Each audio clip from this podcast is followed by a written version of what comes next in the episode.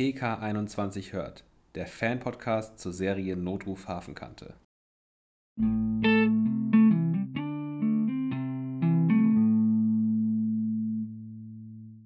Hallo und herzlich willkommen zu unserer 36. Folge von unserem Podcast PK21 hört und zu unserer aller, allerersten Folge im Jahr 2024. Wir wünschen euch ein ganz, ganz, ganz tolles Jahr und hoffen, dass ihr alle ganz gut reingerutscht seid. Ja, von mir auch nochmal frohes Neues und natürlich nur das Beste für dieses Jahr. Ganz, ganz viel Liebe und Hoffnung und Glück und Gesundheit. Ganz, ganz wichtig. Und dass das mhm. Jahr besser wird als das letzte. Und ich finde es ich find's so verrückt, weil das einfach schon fast ein Jahr jetzt mit dem, dass es den Podcast mhm. gibt. Das ist, es ist so verrückt. Das Jahr vergeht einfach so schnell und ja. macht immer noch super viel ja. Spaß. Deswegen ja. macht mehr, auf was ihr Spaß habt. Auf was ihr genau. Spaß habt, auf was ihr Bock habt. Die Zeit ist auf jeden Fall geflogen. Und deswegen sind wir tatsächlich jetzt auch schon bei der 13. Folge von Staffel 18. Und auch da muss ich sagen, es kommt mir einfach vor wie gestern, dass wir zum Staffelstart in Frankfurt waren und die Folge geguckt haben. Also. Ich, das, das ist, das ist genauso verrückt. Also, so jetzt ist schon wieder so viel, also basically die Hälfte der Staffel ja rum. Mhm. Und es, es ist so verrückt. Ich kann mich noch so gut an Systemausfall und den Anfang und alles erinnern. Und ich habe auch so für mein MM-Jahresrecap geguckt, wie viele, wie viele Folgen das jetzt waren in 2023. Und dann auch schon wieder, dass wir ja auch zehn Folgen dann mit MM hatten. Und jetzt aber auch schon wieder, wie viele dann ohne. Und es ist, es ist einfach so verrückt, wie schnell die Wochen rumgehen und man fiebert immer wieder so dem Donnerstag entgegen. Und dann mhm. ist die Staffel bald schon wieder rum. Und dann haben wir schon wieder unsere Pause, wo wir warten und uns die Zeit vertreiben. Und es ist ein, ein ewiger Einfach Kreislauf, verrückt. aber verrückt. Also. Ja. Aber kommen wir trotzdem zum heutigen Thema unserer Folge. Und zwar besprechen wir heute die Folge 13, Nicht reanimieren, und Folge 14, äh, Fremde Federn, beide aus Staffel 18, der aktuellen Staffel, die jeden Donnerstag um 19.25 Uhr im ZDF läuft. Und eine Woche vorher schon donnerstags um 10 Uhr in der Mediathek verfügbar ist. Also, ihr schaltet sowieso alle ein, aber. Bisschen Werbung machen schadet nie. Genau, bisschen, bisschen Werbung. Ähm, genau. Legen wir los mit Folge 13, äh, nicht reanimieren. In der Folge ging es darum, dass Daisy und Chris bei einer zufälligen Streifenfahrt, bei einer Verkehrskontrolle, ähm, jemanden auf einem Dach stehen sehen, der so ein bisschen rumschwankt und daraufhin ähm, ja, rennen die sofort zu ihm hoch aufs Dach und äh, versuchen ihn halt eben daran zu hindern, vom Dach zu springen. Und das gelingt denen auch, weil der ähm, Herr nämlich einen äh, Kreislaufkollaps hat und dann äh, tatsächlich halt kollabiert. Und Daisy war sehr aufmerksam und hat auf dem Weg nach oben äh, festgestellt, dass ein Defibrillator im äh, Treppenhaus hängt und hat den dann ganz schnell geholt und mit dessen Hilfe haben Chris und Daisy den Herrn dann reanimiert. Der wird ins EKH gebracht und ähm, ja, man stellt halt eben relativ schnell fest, dass er eigentlich gar nicht reanimiert werden wollte und man lernt dann auch ein bisschen mehr über ihn. Äh, lernt ihn ein bisschen mehr kennen und seine Familie kennen und äh, weiß dann nach kurzer Zeit, dass er ähm, Krebs hat und keine weitere Diagnose, äh, keine weitere Therapie möchte und deswegen ähm, sich das halt eben hat auch tätowieren lassen, weil er halt eben in Würde äh, sterben möchte. Und man lernt auch die Familie kennen und auch da gibt es noch eine kleine Verstrickung mit der Tochter Maya, die sich nämlich äh, auf Drogengeschäfte eingelassen hat, um ihrem Vater eben zu helfen. Und am Ende wird aber tatsächlich alles gut und die Familie ist dann am Ende doch sehr happy, dass alle gesund sind, beziehungsweise dass der Vater halt eben noch nicht gestorben ist und er ist dann eigentlich auch froh, dass er doch reanimiert wurde. Und es gibt quasi wie immer ein kleines Happy End.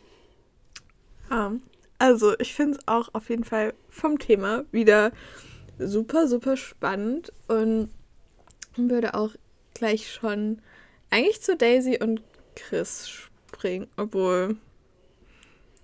Vielleicht, ja, am Anfang halt, dass wir sehen, wie der Mann noch das Auto vor dem Mehrfamilienhaus parkt und dann hoch aufs Dach geht. Dann mhm. haben wir aber, bevor Daisy und Chris dazukommen, erst nochmal eine Szene, ähm, wo Daisy und Chris bei Daisys Mom im Shop sind, also im Friseursalon, und Daisy eigentlich nur ein Päckchen abholen will. Und dann fällt ihrer Mutter sofort auf, dass ihre Haare trocken sind und äh, will ihr dann noch so eine Pflege, Lotion, Creme, was auch immer mitgeben. Mhm. Ähm, und dann gibt es noch ein Aufeinandertreffen mit einem Mann, einem Kunden von Daisys Mutter, wo wir zu dem Zeitpunkt noch nicht wissen, wie er heißt. Aber also er heißt Jerome, deswegen benutzen wir einfach gleich seinen Namen. Ähm, und er, Daisys Mutter gefällt es halt einfach nicht, dass Daisy in Uniform in ihren Laden kommt. Ähm, und ja, Jerome meint aber nur so, ich finde, die Uniform steht dir. Und dann in dem Moment kommt halt Chris rein, weil er dann auch nur so ist, so, ja, wo bist du? Ich stehe im Halteverbot. Und Daisy, einfach richtig geil, konnte halt gleich, kannst du ja gleich selber einen Strafzettel schreiben. Und ich finde es einfach ja. so cool, weil ich halt so, in dem Moment einfach auf so einen Spruch zu kommen, ich glaube, ich hätte da einfach gestanden, hätte gar nichts gesagt. So, und ich war so, ja, meine Mutter braucht noch einen Moment, so, die. Aber. Ja, aber das ist halt Daisy. Ja, ja also es passt halt so. So, und es passt halt zu ihrer Art. Ja. Und ich fand es auch richtig witzig, dass Daisy dann im Endeffekt ihre Mütze im Salon vergisst. Und das ich aber find, halt. Ich auch diese Szene, wie sie halt rausgeht, auch so lustig, wie sie dann auf dem Paket, wo das erfahren wir auch, ihre Turnschuhe drin sind, balanciert sie ja diese Dosen mit dem Pflegeprodukt und dann ja. fällt jetzt aber alles runter und ich weiß nicht genau, worauf sie da so anspielen wollen, aber ich finde es halt irgendwie so ein bisschen lustig, weil sie wirkt halt so ein bisschen nervös.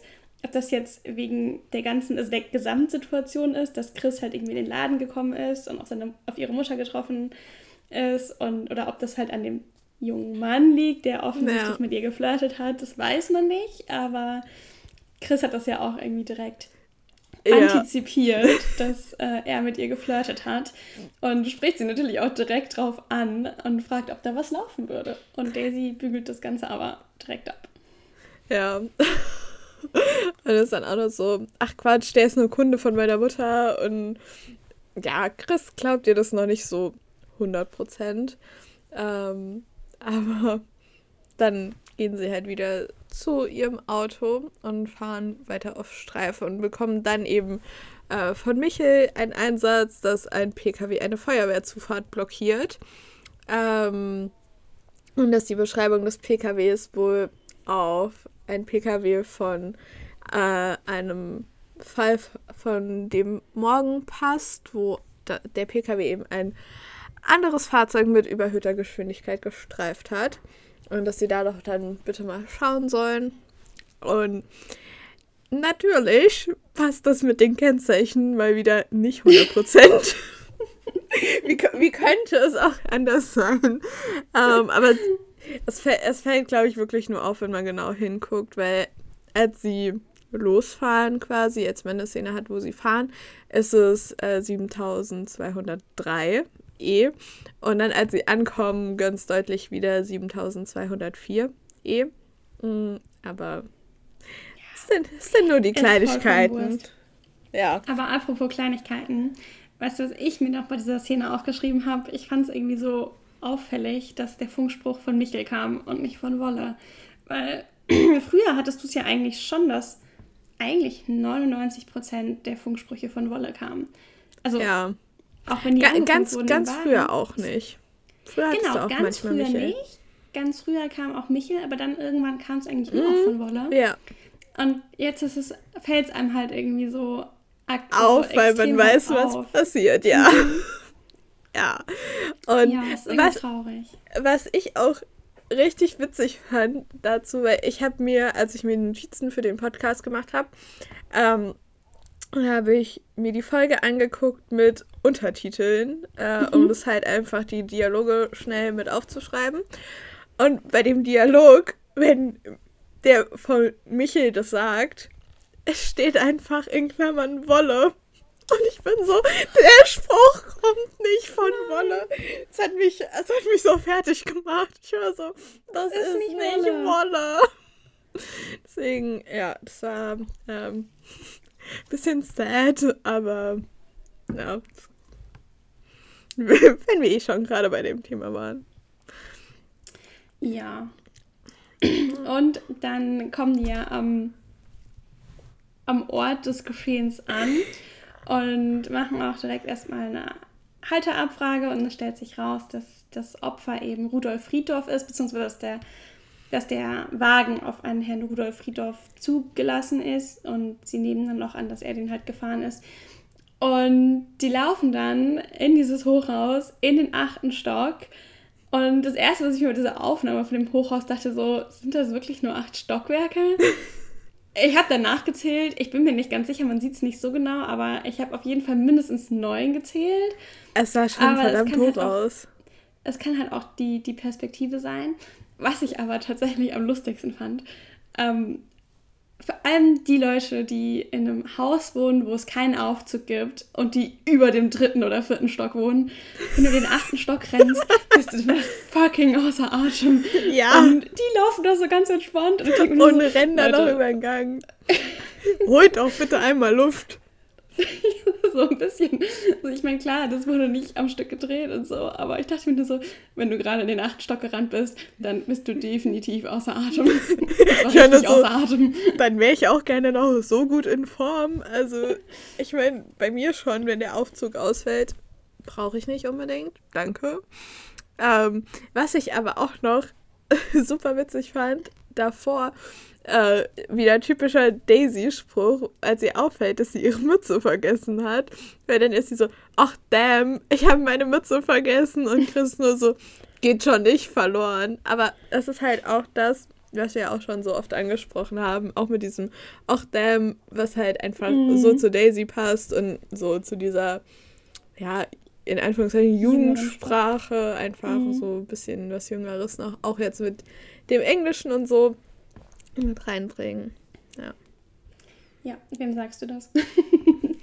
das perfekte Beispiel für Englisch. Ich auch, wirklich. Es ist also manchmal nicht witzig und ich muss mich an der Arbeit so zusammenreißen, wenn ich mit Patienten spreche, da nicht irgendein so Denglisch-Slang mit reinzubringen. Ja. Ja, auf jeden Fall, als sie dann oben am, ähm, auf dieser ja, Art Dachterrasse, auf dem Dach halt ankommen, ähm, steht der Typ halt an der Kante und taumelt auch so rum und man merkt direkt, okay, der ist nicht ganz so klar und kollabiert halt eben dann. Und dann fand ich es halt irgendwie richtig cool, ähm, dass Daisy halt eben beim Hochlaufen so aufmerksam war und halt festgestellt hat, dass da halt ein Defi hängt. Aber auf der anderen Seite denke ich mir so, als Einsatzkraft sollte es ja irgendwie auch so ein bisschen zu der Routine gehören, die Umgebung so zu checken. Ja, ich glaube, ähm, der Blick wird schon darauf äh, dann auch trainiert. Aber ich fand es einfach so cool, dass der Defi mal mit ins Spiel gebracht wurde mhm. und mit thematisiert wurde, weil sonst hat man es ja schon öfter, dass halt Herz-Lungen-Wiederbelebung und Reanimation schon aufgegriffen wird und auch das mit so 30 Mal drücken, zweimal beatmen aber halt, mir ist es so effektiv nie aufgefallen, dass jetzt wirklich jemand so ein AED mit ins Spiel gebracht hat. Und dann, die mhm. haben es ja, ich fand's, weil die haben das so gut auch halt beschrieben, in dem Sinne, dass sie einfach dann halt in der Situation wirklich eins zu eins die Schritte einfach gemacht haben, die der Defi ihnen gesagt mhm. hat. Also so, sie haben, klar, natürlich weißt du, wenn du ein Defi benutzt, dass die Brust frei sein muss. Weil, wo ja. willst du sonst die Pads draufkleben? So, also es ist halt einfach so das logische Denken, was sowohl Daisy als auch Chris natürlich, also so denen wird das beiden schon klar sein. Aber ich fand es halt trotzdem gut, dass du einfach gesehen hast, dass sie einfach den Defi geholt haben und sich dann Schritt für Schritt nach dessen Anweisungen gerichtet haben und um halt eben auch zu zeigen, dass der Defi dir halt wirklich alles Schritt für Schritt erklärt und sagt, mhm. was du mhm. machen musst. Und dass du so 0,0 Wissen brauchst, dass du ihn halt benutzen kannst. So. Ja. Und das finde ich ist da halt einfach nochmal super, super gut zur Geltung gekommen. Dass man halt auch keine Angst oder Scheu davor haben muss, den irgendwie zu benutzen. Ja, ich fand das auch richtig gut. Also gerade als ich bin ja Laie, für dich ist das jetzt, sage ich jetzt mal, schon eher täglich Brot. Ne? Ja. Du bist da schon eher in der Materie drin, aber für mich als Laie ist es halt schon cool, das einfach so zu sehen, dass es halt wirklich so einfach ist und das nimmt dir dann irgendwie auch so ein bisschen die Angst und die ja. Scheu, das dann im Ernstfall auch zu benutzen und diese Hürde ist vielleicht auch einfach geringer und wie gesagt, es wird ja im ZDF ausgestrahlt, das sehen mehrere Millionen Menschen und ja. das ist ja einfach auch nicht ein Statement, aber ist einfach wieder richtig gut platziert. Ja. Weil es halt auch. einfach viele sehen, großes Publikum. Ja, und jetzt ja auch gar nicht so an sich irgendwie jetzt den Umgang mit den Defi in den Vordergrund gesetzt oder so, sondern einfach mhm. halt ganz normal super mit eingebettet. Und ich meine, ich hatte das jetzt halt auch schon, weil wir ja regelmäßig äh, auch Fortbildung haben und auch Reanimationsfortbildung sind halt Pflichtfortbildungen, finde ich auch richtig, richtig gut. Die dauern auch drei Stunden, aber geben einem halt super viel Sicherheit. Aber als ich meine erste davon hatte, hatte ich so ein AED vorher auch nie benutzt und ich war super dankbar und auch super froh und es nimmt dir halt wirklich so viel die Angst, wenn du es halt, da haben wir es halt an Puppen, dann einfach konnten wir es selber üben und selber einfach mal ausprobieren. Ähm, aber es hilft halt wirklich so, so viel.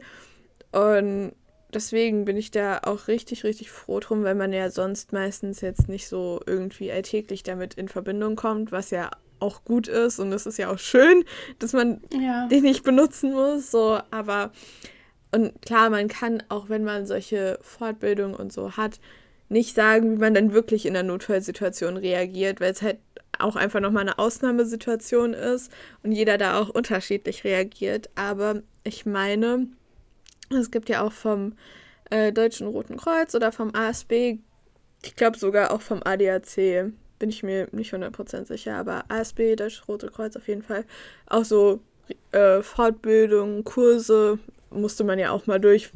Beim Führerschein, so Erste-Hilfe-Kurse, aber eben auch nochmal speziellere und ähm, ja, detailliertere, vielleicht wo auch Leute sitzen, die das wirklich interessiert und mit mehr Motivation da dran sind, als ganz mhm. viele beim Führerschein, die halt einfach nur das Zertifikat haben wollen, dass sie das gemacht haben. Ähm, also kann ich auf jeden Fall auch nur sehr empfehlen, da nochmal irgendeinen Erste-Hilfe-Auffrischungskurs zu machen. Einfach für die eigene Sicherheit, dass man, falls man mal irgendwie in so eine Situation gerät, zumindest einen groben strukturierten Plan hat und weiß, wie man agieren kann, sollte, müsste.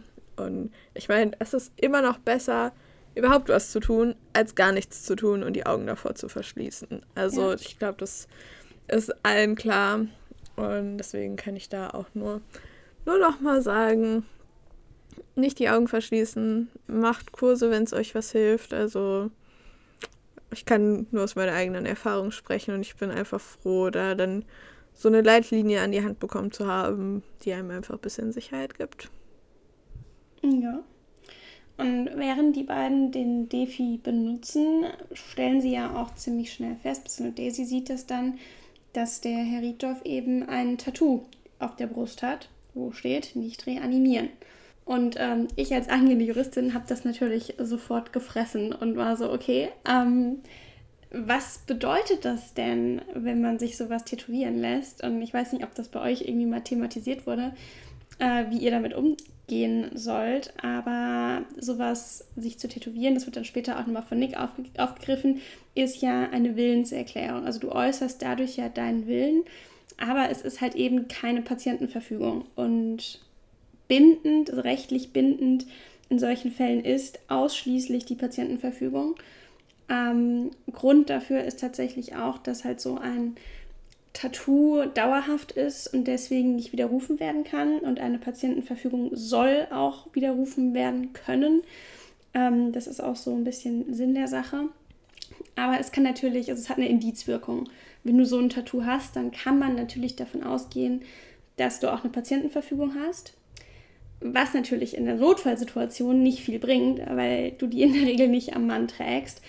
Ähm, und deswegen, auch wenn Chris zwischenzeitlich so seine Zweifel hat, ob er überhaupt alles richtig gemacht hat, ähm, rechtlich hat er alles richtig gemacht. Weil wenn er nicht geholfen hätte und nicht reanimiert hätte und derjenige hätte keine Patientenverfügung, dann hätten die Angehörigen klagen können. Und sie hätten sogar recht. Ähm, weil, ähm, ja, wenn keine Patientenverfügung da ist, dann hätten sie sich wegen unterlassener Hilfeleistung strafbar machen können. so, ganz Aber hypothetisch. Äh, Das wäre halt auch so das gewesen, was ich gesagt hätte, dass man halt super schnell einfach in diese Schiene unterlassene Hilfeleistung rutschen kann. Ohne, ohne jetzt den juristischen Background so hundertprozentig zu haben. Aber wir, also bei uns, wir haben auch, auch bei den Fortbildungen und so klar gesagt bekommen, immer erstmal reanimieren, weil auch aus der Tatsache raus, ähm, ich weiß halt nicht, inwieweit das als Argument so jetzt im juristischen Sinne zählt, aber die haben halt so als Beispiel gesagt, so wenn du dir das Tattoo zum Beispiel, wenn es eine Jugendsünde war oder du dir das betrunken hast, tätowieren lassen und eben jetzt nicht das Geld hast, zum Beispiel es dir weglasern zu lassen Mhm. oder nicht die Möglichkeit, so, dann weißt du ja nicht, ob das immer noch der Wille ist oder Exakt. Halt eben nicht. Deswegen. Das, ähm, das ist genau das, das Argument mit dem Widerruf. Das ist Ja. halt eben, dadurch, dass es so schwierig ist, das zu widerrufen, ja. hat es halt eben keine Gültigkeit. Also ist rechtlich nicht wirksam. Ja. Und also an sich richtig schade eigentlich, dass wir erst jetzt so drüber quatschen, weil ich würde richtig gerne bei uns mal so bei den Ärzten rumfragen, was die in der Situation gemacht hätten.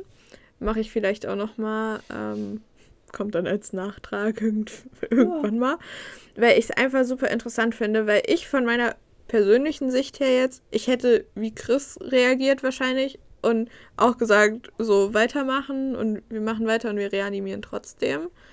Ähm, aber ich kann auch verstehen, dass er ja zwischendurch auch seine Zweifel hat und nicht nur, ob er jetzt so rechtlich das Richtige gemacht hat, sondern halt auch einfach so für die Psyche, weil Mhm. er, er war ja dann auch zwischendurch so und war so, ja, was, wenn ich ihm wirklich diesen friedlichen Ja. Tod, den er haben wollte, so verbaut habe und wenn er jetzt noch Ja. länger wegen mir leidet und so den Gedankengang kann ich halt auch absolut nachvollziehen und ist halt Definitiv. auch eine super schwierige Situation, in der er sich dann befindet und ja.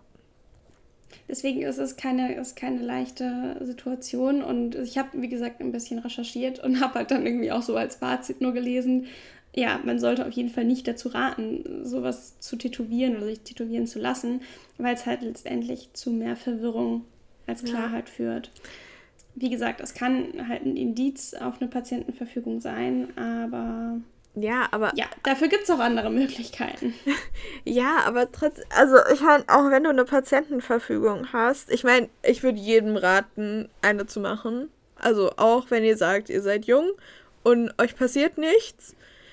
Ich trotzdem, weil man kann ja eh alles reinschreiben und man kann sie ja auch jederzeit widerrufen, so, aber dass man dann halt Angehörige oder so vor eine Entscheidung stellt und am, im besten Mhm. Fall, dass man halt eben nicht mal mit den Angehörigen drüber gesprochen hat, was man will, so ist halt super, super schwierig, weil halt immer irgendwas passieren kann. So, ich mein, ihr könnt über den Zebrastreifen gehen, irgendjemand bremst nicht und fährt euch um, so, und ihr landet Ja. wie Mattes im Koma. Es kann halt immer, immer, immer irgendwas passieren und dann irgendjemand muss ja da eine Entscheidung treffen. Und wenn man nicht mal drüber gesprochen hat, so was die Person will, ist halt super schwierig.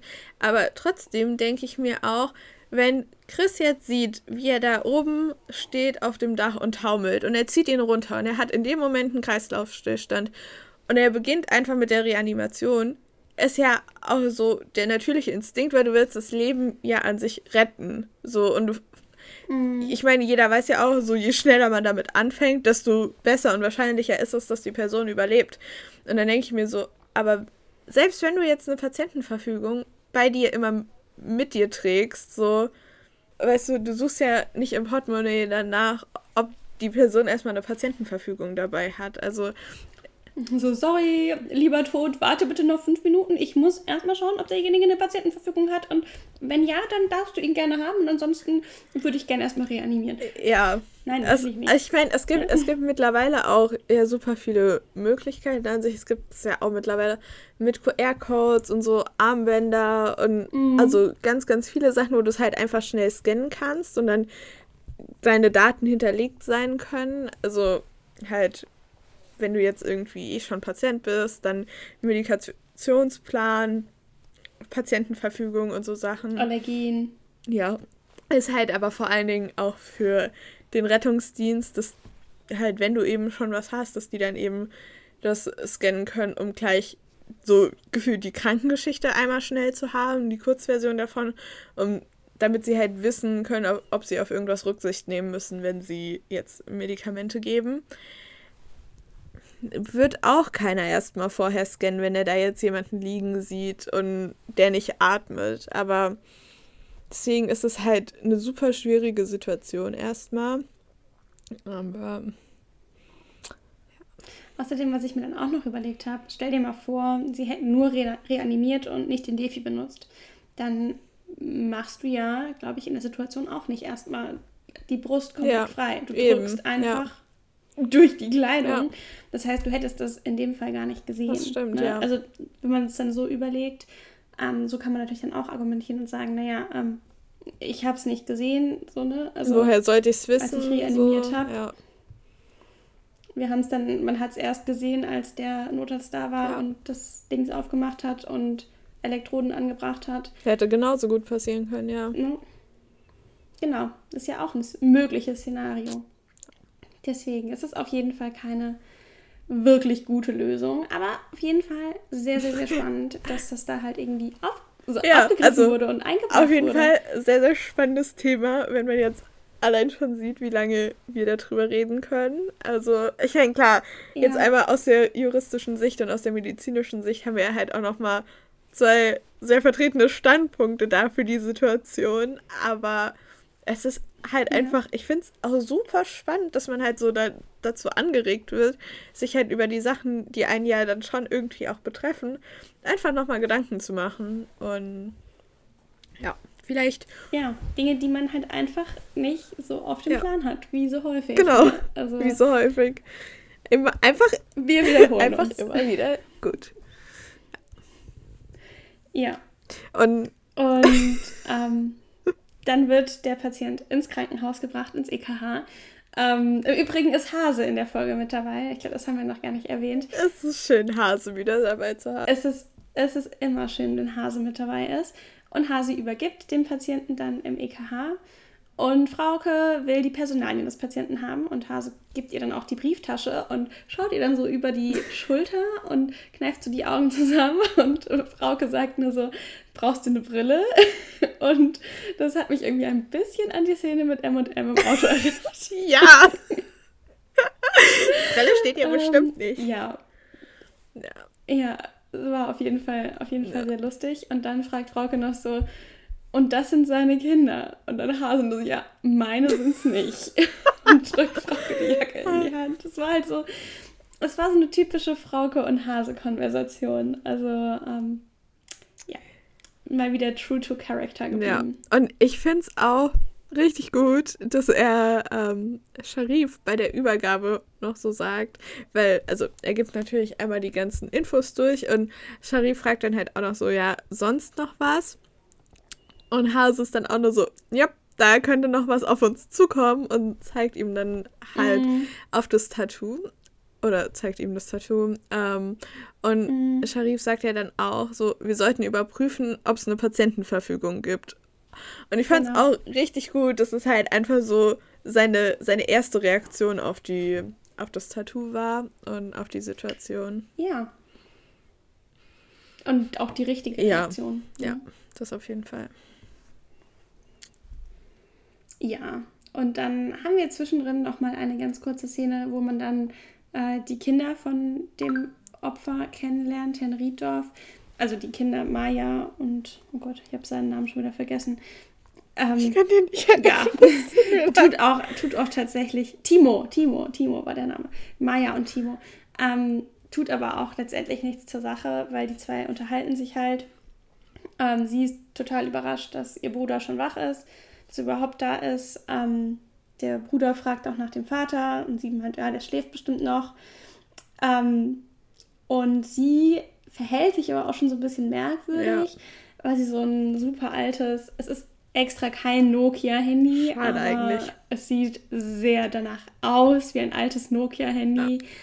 Ja. Ähm, darf ja nicht so öffentlich Werbung machen. Ne? Für Skoda machen ähm, sie auch öffentlich deswegen. Werbung. Aber das ist eine bezahlte Werbung. Ja. Also das ist ja der Sport, die sponsern das know, ja. Deswegen ist das ja also Product Skoda und Volvo. Genau. Aber sonst ähm, wollen die ja keine Werbung machen. Aber es sieht aus wie ein sehr, sehr altes Nokia-Handy. Und das zieht sie so heimlich aus dem Ladegerät. Und dann kann man sich schon denken, so, hm, da ist irgendwas im Busch. Und als sie dann rausgeht und ähm, ja, zur Garage schaut und feststellt, dass ihr Auto weg ist, bekommt sie ein bisschen also Panik. Zulassen ist es wohl auf ihren Vater, aber sie nutzt es halt, genau. Ist sie erstmal, ist sie erstmal super panisch. Und ja, man kann sich halt irgendwie schon denken, so, okay, irgendwas ist in dem Auto. Ja. Was sie dringend braucht. Vor allen Dingen, weil wir halt auch kurz vorher bei dem Gespräch noch mit ihrem Bruder erfahren, dass sie regelmäßig aus Rotterdam pendelt, alle drei Monate, glaube genau. ich, weil sie da eine Ausbildung macht. Ähm, ja, also wird man auf jeden Fall dann gleich schon mal ähm, ein wenig aufmerksamer und dann will sie ihren Vater eben anrufen, um zu wissen, wo das Auto ist ähm, weil sie vorher mit dieser Zoe, glaube ich, telefoniert hat, ähm, mhm. weil sie sich mit ihr am Abend davor zu einer Übergabe treffen wollte und da aber niemand da war und dann nachfragen wollte, mhm. ob sie das denn nicht jetzt nachholen könnten. Ähm, und dann will sie ihren Vater eben anrufen und fragen, wo das Auto ist. Und dann geht aber Frauke ans Telefon. Ähm, und ja, dann kabbeln die sich erst ganz kurz, weil äh, so jeder so, so, ja, wer sind sie eigentlich? So, und ich wollte mit meinem Vater sprechen und warum rufen sie an? Ähm, bis sich dann halt eben rausstellt, dass äh, Mayas Vater im Krankenhaus ist. Und dann schnappt Maya sich auch gleich das Fahrrad und meint, dass sie kommt. Und ist aber natürlich trotzdem sehr aufgelöst, weil deshalb natürlich auch ihr sofort klar wird, dass die Übergabe eben nicht stattfinden kann und das so mhm. mal wieder platzt, aber fährt dann auch erstmal ins Krankenhaus. Ja, und dort schreibt sie tatsächlich dieser Zoe dann auch später, dass sie im EKH ist. Ich so denkt, wie wo dumm. ich mir schon so dachte, so, Girl, warum schreibst du? Wo du bist. Wo du ja. bist. Schreib einfach, du bist im Krankenhaus. Ende aus. Nicht deinen Standort. Nein. Nicht mit so dubiosen Leuten. Nein. Aber gut. Ähm, ja. Und im EKH erzählt Frauke dann eben dem Herrn Rieddorf, dass er einen Herz-Kreislauf-Stillstand hatte. Und der zieht halt sofort seinen Schluss, dass er halt eben offensichtlich reanimiert wurde. Und ist deswegen halt auch total aufgewühlt und sagt auch hier, ich habe ein Tattoo und ich wollte nicht reanimiert werden. Und dann kommen aber auch direkt Chris und Daisy rein und ähm, Chris erzählt ihm dann auch direkt, dass er ihn reanimiert hat. Und Herr Rieddorf möchte Anzeige gegen Chris erstatten. Ähm, Chris sagt erstmal so, ey, so, woher soll er denn bitte wissen, dass das mit dem Tattoo überhaupt ernst gemeint ist? Denn Herr Rieddorf sei ja eben mit überholter Geschwindigkeit durch die Gegend gefahren, hat Drogen genommen, Fahrerflucht begangen. Ja. Also er stellt das halt auch so ein bisschen in Frage. Und Lazar schickt aber Chris dann trotzdem raus, weil der Patient sich halt aufregt und das natürlich nach einem Herzkreislauf ähm, Stillstand vielleicht nicht, nicht unbedingt das ist, Beste. Wenn man sich dann da so aufregt. Ja. Und ähm, Daisy bleibt aber halt vor Ort und unterhält sich mit ihm und nimmt halt dann auch erstmal die Anzeige gegen Chris auf, obwohl sie es auch extra sagt, dass sie es nicht gut ja. findet. Aber das tut ja auch erstmal nichts zur Sache. Nö, sie macht ja trotzdem ihren Job, so ja. Da kommt es definitiv öfter zu Sachen, die die machen müssen, die sie nicht gut finden.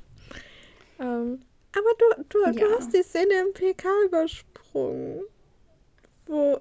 Ich habe die Szene im PK übersprungen. Ja, wo äh, Franzi und Nick doch erstmal so sind, so wo Franzi so sagt, so, hey, ich habe gehört, ihr habt ein Leben gerettet. Und wo, so, ja, wo Chris noch so war, so, ja, es gab ein Defi und das alles erstmal so runtergeredet hat. Und Was, ich, was ich von Nick einfach nur ganz süß fand, war, als er gesagt hat, so, hey, sei mal nicht so bescheiden, wir fressen jeden Tag genug Dreck, dann kann man auch mal einen Sieg feiern. Ich fand es einfach süß. So, ja, das Nick, ist schon Nick süß. Wird mir immer, Nick wird mir immer sympathischer. Ich fand es einfach richtig cute und dann musste ich so dran denken, wie sehr die sich in den Haaren hatten, als rauskam, dass Nick der Maulwurf war und Chris nur so war, so, ey, die haben mich verdächtigt, so und so, so mhm. maximal abgefuckt war. Deswegen. Ich weiß nicht, ich fand es tatsächlich auch in der letzten Folge, also die ihr ohne mich aufgenommen habt. Ähm, ich glaube, das war in der Folge, wo ich mir auch nur so dachte, so, hm, irgendwie war die Stimmung zwischen Chris und Nick nicht so ganz optimal. Also irgendwie wirkt das da noch so ein bisschen angespannt in der einen Situation, aber ich weiß jetzt auch gar nicht mehr, welche Situation es war. Äh, das hatte ich irgendwie ja. nur noch so an einer Stelle gedacht, aber ähm, manchmal überinterpretiert man manche Sachen ja auch. Ich glaube, da drin sind wir auch Spezialisten. Oh ja. Wir legen ja auch gefühlt jedes Wort auf die Goldwaage, ja. Genau. Das doof, dass ich diese Szene jetzt übersprungen hatte. Ga weil letztendlich kommen wir dann eigentlich gleich wieder. Ganz, ganz dramatisch. Denn die zweite Szene, äh, oder die, ich fand eine, eine Schlüsselszene tatsächlich, äh, die dann im PK war, ist dann, als Chris eben am Fenster steht und sich Gedanken wegen der Anzeige macht. Mhm. Was grinst du? wegen dem Wort Schlüsselszene. Das auch. Ich war nur eigentlich jetzt gerade an dem Punkt, wo ich einfach keine Notizen mehr habe und nur so war so, was so. für eine Szene. ja. Okay. Genau, und dann kommen wir eigentlich direkt schon wieder zu der nächsten Szene im PK. Das ist dann die, wo ähm, Chris am Fenster steht und sich halt eben Gedanken wegen der Anzeige macht. Das nimmt ihn schon sichtlich mit. Und er hält sich, unterhält sich aber auch mit den Kollegen. Und ähm, in dem Gespräch sagt Daisy dann auch, so ein Tattoo ist ja schließlich keine Patientenverfügung. Ja. Also genau das, was ich äh, vorhin ja auch schon gesagt habe. Und Nick sagt dazu, aber eine klare Willensbekundung. Auch das, auch das was wir eben hatten. Für sich genommen, stimmt. Ja. Ähm, und er sagt dann, im Grunde genommen ist jeder medizinische Eingriff am Patienten ohne seine Einwilligung Körperverletzung. Ja. Auch das. Gerade wenn. Auch das, ja. ja. Aber auch gerade. Aber vieles auch gerechtfertigt. Ja. Aber effektiv, wir haben das halt auch immer, äh, als es auch so ums Thema Blutentnahme und so ging. Effektiv ist es halt eine Körperverletzung, weil du ja mit der Nadel so in den Menschen eindringst so und Exakt. ihn verletzt. Das heißt, klar, im Vergleich zur Operation oder so hast du da ja jetzt keinen Aufklärungs- und Einwilligungsbogen, den du unterschreiben musst. Aber so, uns wurde halt auch immer beigebracht und gesagt, dass wir halt schon, aber auch wenn wir eine Blutentnahme machen, da hingehen sollen und so sagen so, hey, ich würde jetzt eine Blutentnahme bei Ihnen machen, so, ist das okay? Mhm. Fühlen Sie sich dazu so auch genau. körperlich in der Lage, dass man halt jetzt nicht einfach dahin geht und einfach macht und im besten Fall die Patienten keinen Plan haben, was ihnen da überhaupt gerade passiert. Ja. Natürlich ist eine ausdrückliche Einwilligung immer besser, aber auch konkludente Einwilligungen sind ja. rechtlich als Rechtfertigungsgrund anerkannt. Also gerade im medizinischen Bereich, ja. ähm, bei medizinischen Behandlungen ist es halt eben so, dass sehr viel einfach konkludent eingewilligt ja. wird. Ne? Deswegen, ähm, aber es ist zumindest juristisch richtig dargestellt. Aber was ich auch sehr süß finde, ist dann Franzi, weil die ist nämlich total fassungslos über das, was Nick eigentlich sagt und sagt halt eben, wir sind verpflichtet, erste Hilfe zu leisten. Wenn wir das nicht machen, das ist doch totaler Quatsch. Ja. Und ich weiß nicht, ich fand diese Szene einfach deswegen so schön, weil jeder von denen in seinem Charakter geblieben ist. Ja. Aber das Thema halt trotzdem von den verschiedenen Perspektiven halt so beleuchtet wird. Ne? Und dann kommt tatsächlich auch Chris nochmal und sagt sie, ja, das ist ja nur der rechtliche Aspekt. Vielleicht habe ich Herrn Riedhoff einen würdigen Abgang vermasselt. Und das ist halt dann so dieser emotionale Aspekt. Ne? Also auch wenn das vielleicht rechtlich alles im Rahmen war, was er gemacht hat, fühlt er sich trotzdem halt schlecht, weil er glaubt, dass er vielleicht äh, falsch gehandelt hat. Ja. Und ich glaube. Und das kann man halt auch schlecht ja einem wegnehmen. Ne? Also, äh, wirklich eins zu eins genau das, was ich gerade sagen wollte. Weil ich war auch so, du kannst so viel du willst ja richtig, also rechtlich richtig gehandelt haben, aber wenn es sich halt für dich einfach nicht so anfühlt, weil du weißt, dass der Patient jetzt zum Beispiel was anderes wollte. Das Thema kam ja auch schon öfter auf beim Thema Sterbehilfe und Sterbehilfe in Deutschland. Mhm. So, da, da kann man halt, ich will, da, ich will da auch gar nicht weiter drauf eingehen, so, aber dann kann man halt so einfach den Gedankengang von Chris nachvollziehen, dass er sagt, so, es kann ja sein, dass ich richtig gehandelt habe, aber es fühlt sich für mich halt gerade, solange Herr Riedhoff das halt nicht wollte, einfach nicht so an. Und das kannst du halt niemandem absprechen. Du hast es auch. Du hast es an ganz, ganz vielen Ja. Stellen. Also zum Beispiel auch, wenn du ähm, jemanden verletzt und aber gerechtfertigt bist wegen Ja. Notwehr oder Nothilfe und vielleicht derjenige sogar stirbt, kann ja auch passieren, dann kann es sein, dass du rechtlich alles richtig gemacht hast und nicht bestraft wirst und wie gesagt gerechtfertigt oder entschuldigt bist, aber du dich halt trotzdem schlecht fühlst, Ja. weil du niemanden verletzen wolltest oder es dich halt einfach mitnimmt, dass du jemanden verletzt hast, weil du Pazifist bist und das eigentlich normalerweise gar nicht machen würdest. So, das ist ja nur weil irgendwas rechtlich Richtig in ist. Ordnung ist, heißt Ja. das ja nicht, dass es moralisch auch irgendwie in Ordnung Ja. ist. Also es ist ja ein ganz, ganz großer Unterschied zwischen Recht und Gerechtigkeit, ne? Ja. Aber ich glaube, das Fass müssen wir jetzt nicht aufmachen. Nee, Ähm, aber das ist nämlich ein Fass ohne Boden. ja, ich glaube, da kann man auch einfach ewig drüber reden. Also, Ja. aber. Und ich glaube, da kannst du auch ewig Situationen gesagt, also- finden. Deswegen.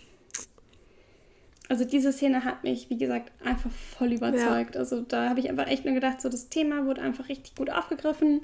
Die Leute sind ihrem Charakter treu geblieben und Auch gerade bei Franzi, Es passt einfach so gut zu Ja. ihr. ja, so das ist so typisch sie und es wurde einfach, also die verschiedenen Gesichtspunkte wurden halt einfach beleuchtet auf wieder so eine natürliche Art und Weise, ohne dass man es irgendwie jemandem aufdrängt oder dass es so extrem auffällt. Ne?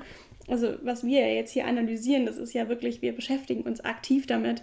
Wenn du das einfach nur guckst, dann passiert das ja alles ganz beiläufig. Deswegen mal wieder sehr, sehr gut umgesetzt. Ja. Und dann könnten wir jetzt theoretisch noch weiter auf den Fall eingehen, aber ja, also so, so viel passiert da halt dann auch nicht. Ne? Also ähm, man hat erst noch eine kurze Szene mit der Familie Rieddorf im EKH, Ja. wo sie sich unterhalten und der Vater dann auch ganz kurz mit seinem Sohn alleine spricht und es halt auch nochmal um das Thema geht, ähm, wie die Familienmitglieder damit umgehen, dass er sich halt nicht weiter behandeln lassen möchte. Und ähm, die Tochter Maya ist währenddessen im Flur und versucht halt irgendwie wieder an ihr Auto zu kommen, weil sie halt immer noch unter Druck steht, weil sie halt eben, ja, das Paket aus ihrem Auto äh, abliefern möchte.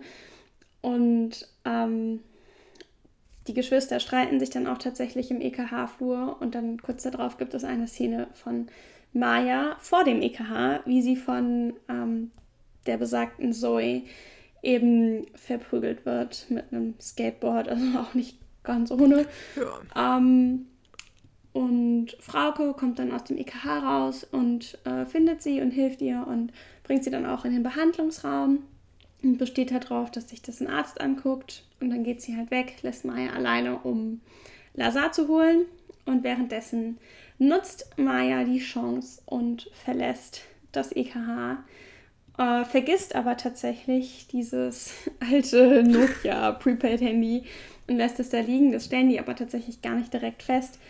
Ähm, Lazar ruft halt nur irgendwie direkt äh, die Kollegen aus dem PK an und gibt ihnen halt irgendwie Bescheid, dass die Tochter halt irgendwie schon jetzt nicht in Lebensgefahr, aber schon verletzt ist und es durchaus auch gefährlich werden könnte, wenn zum Beispiel die Lunge perforiert wäre oder sowas.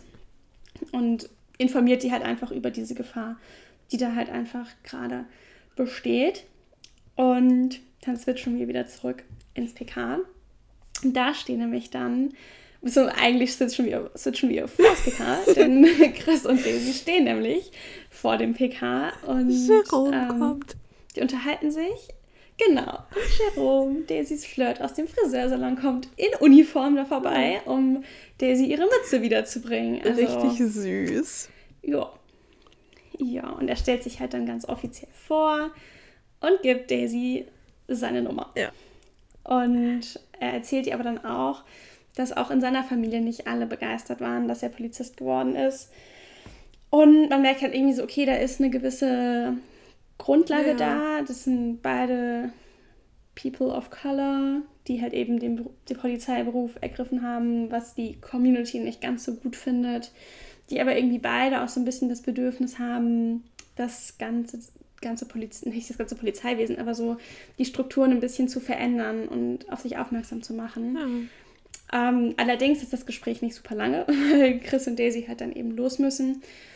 Aber Chris lässt es sich nicht nehmen und ähm, sagt dann noch, ja, ist schon ein netter Jerome. Und ich finde es irgendwie so, ich finde es einfach cute zwischen Ja, den beiden. Also, ist halt auch einfach so cool und ich finde jetzt auch gerade so jetzt in den Folgen blüht er halt auch einfach nochmal total auf und bekommt einfach so mehr Aufmerksamkeit und auch so seine Sprüche und so sind eigentlich echt gut und irgendwie zwischendurch ist er, finde ich, halt deutlich mehr so unter dem Radar geflogen.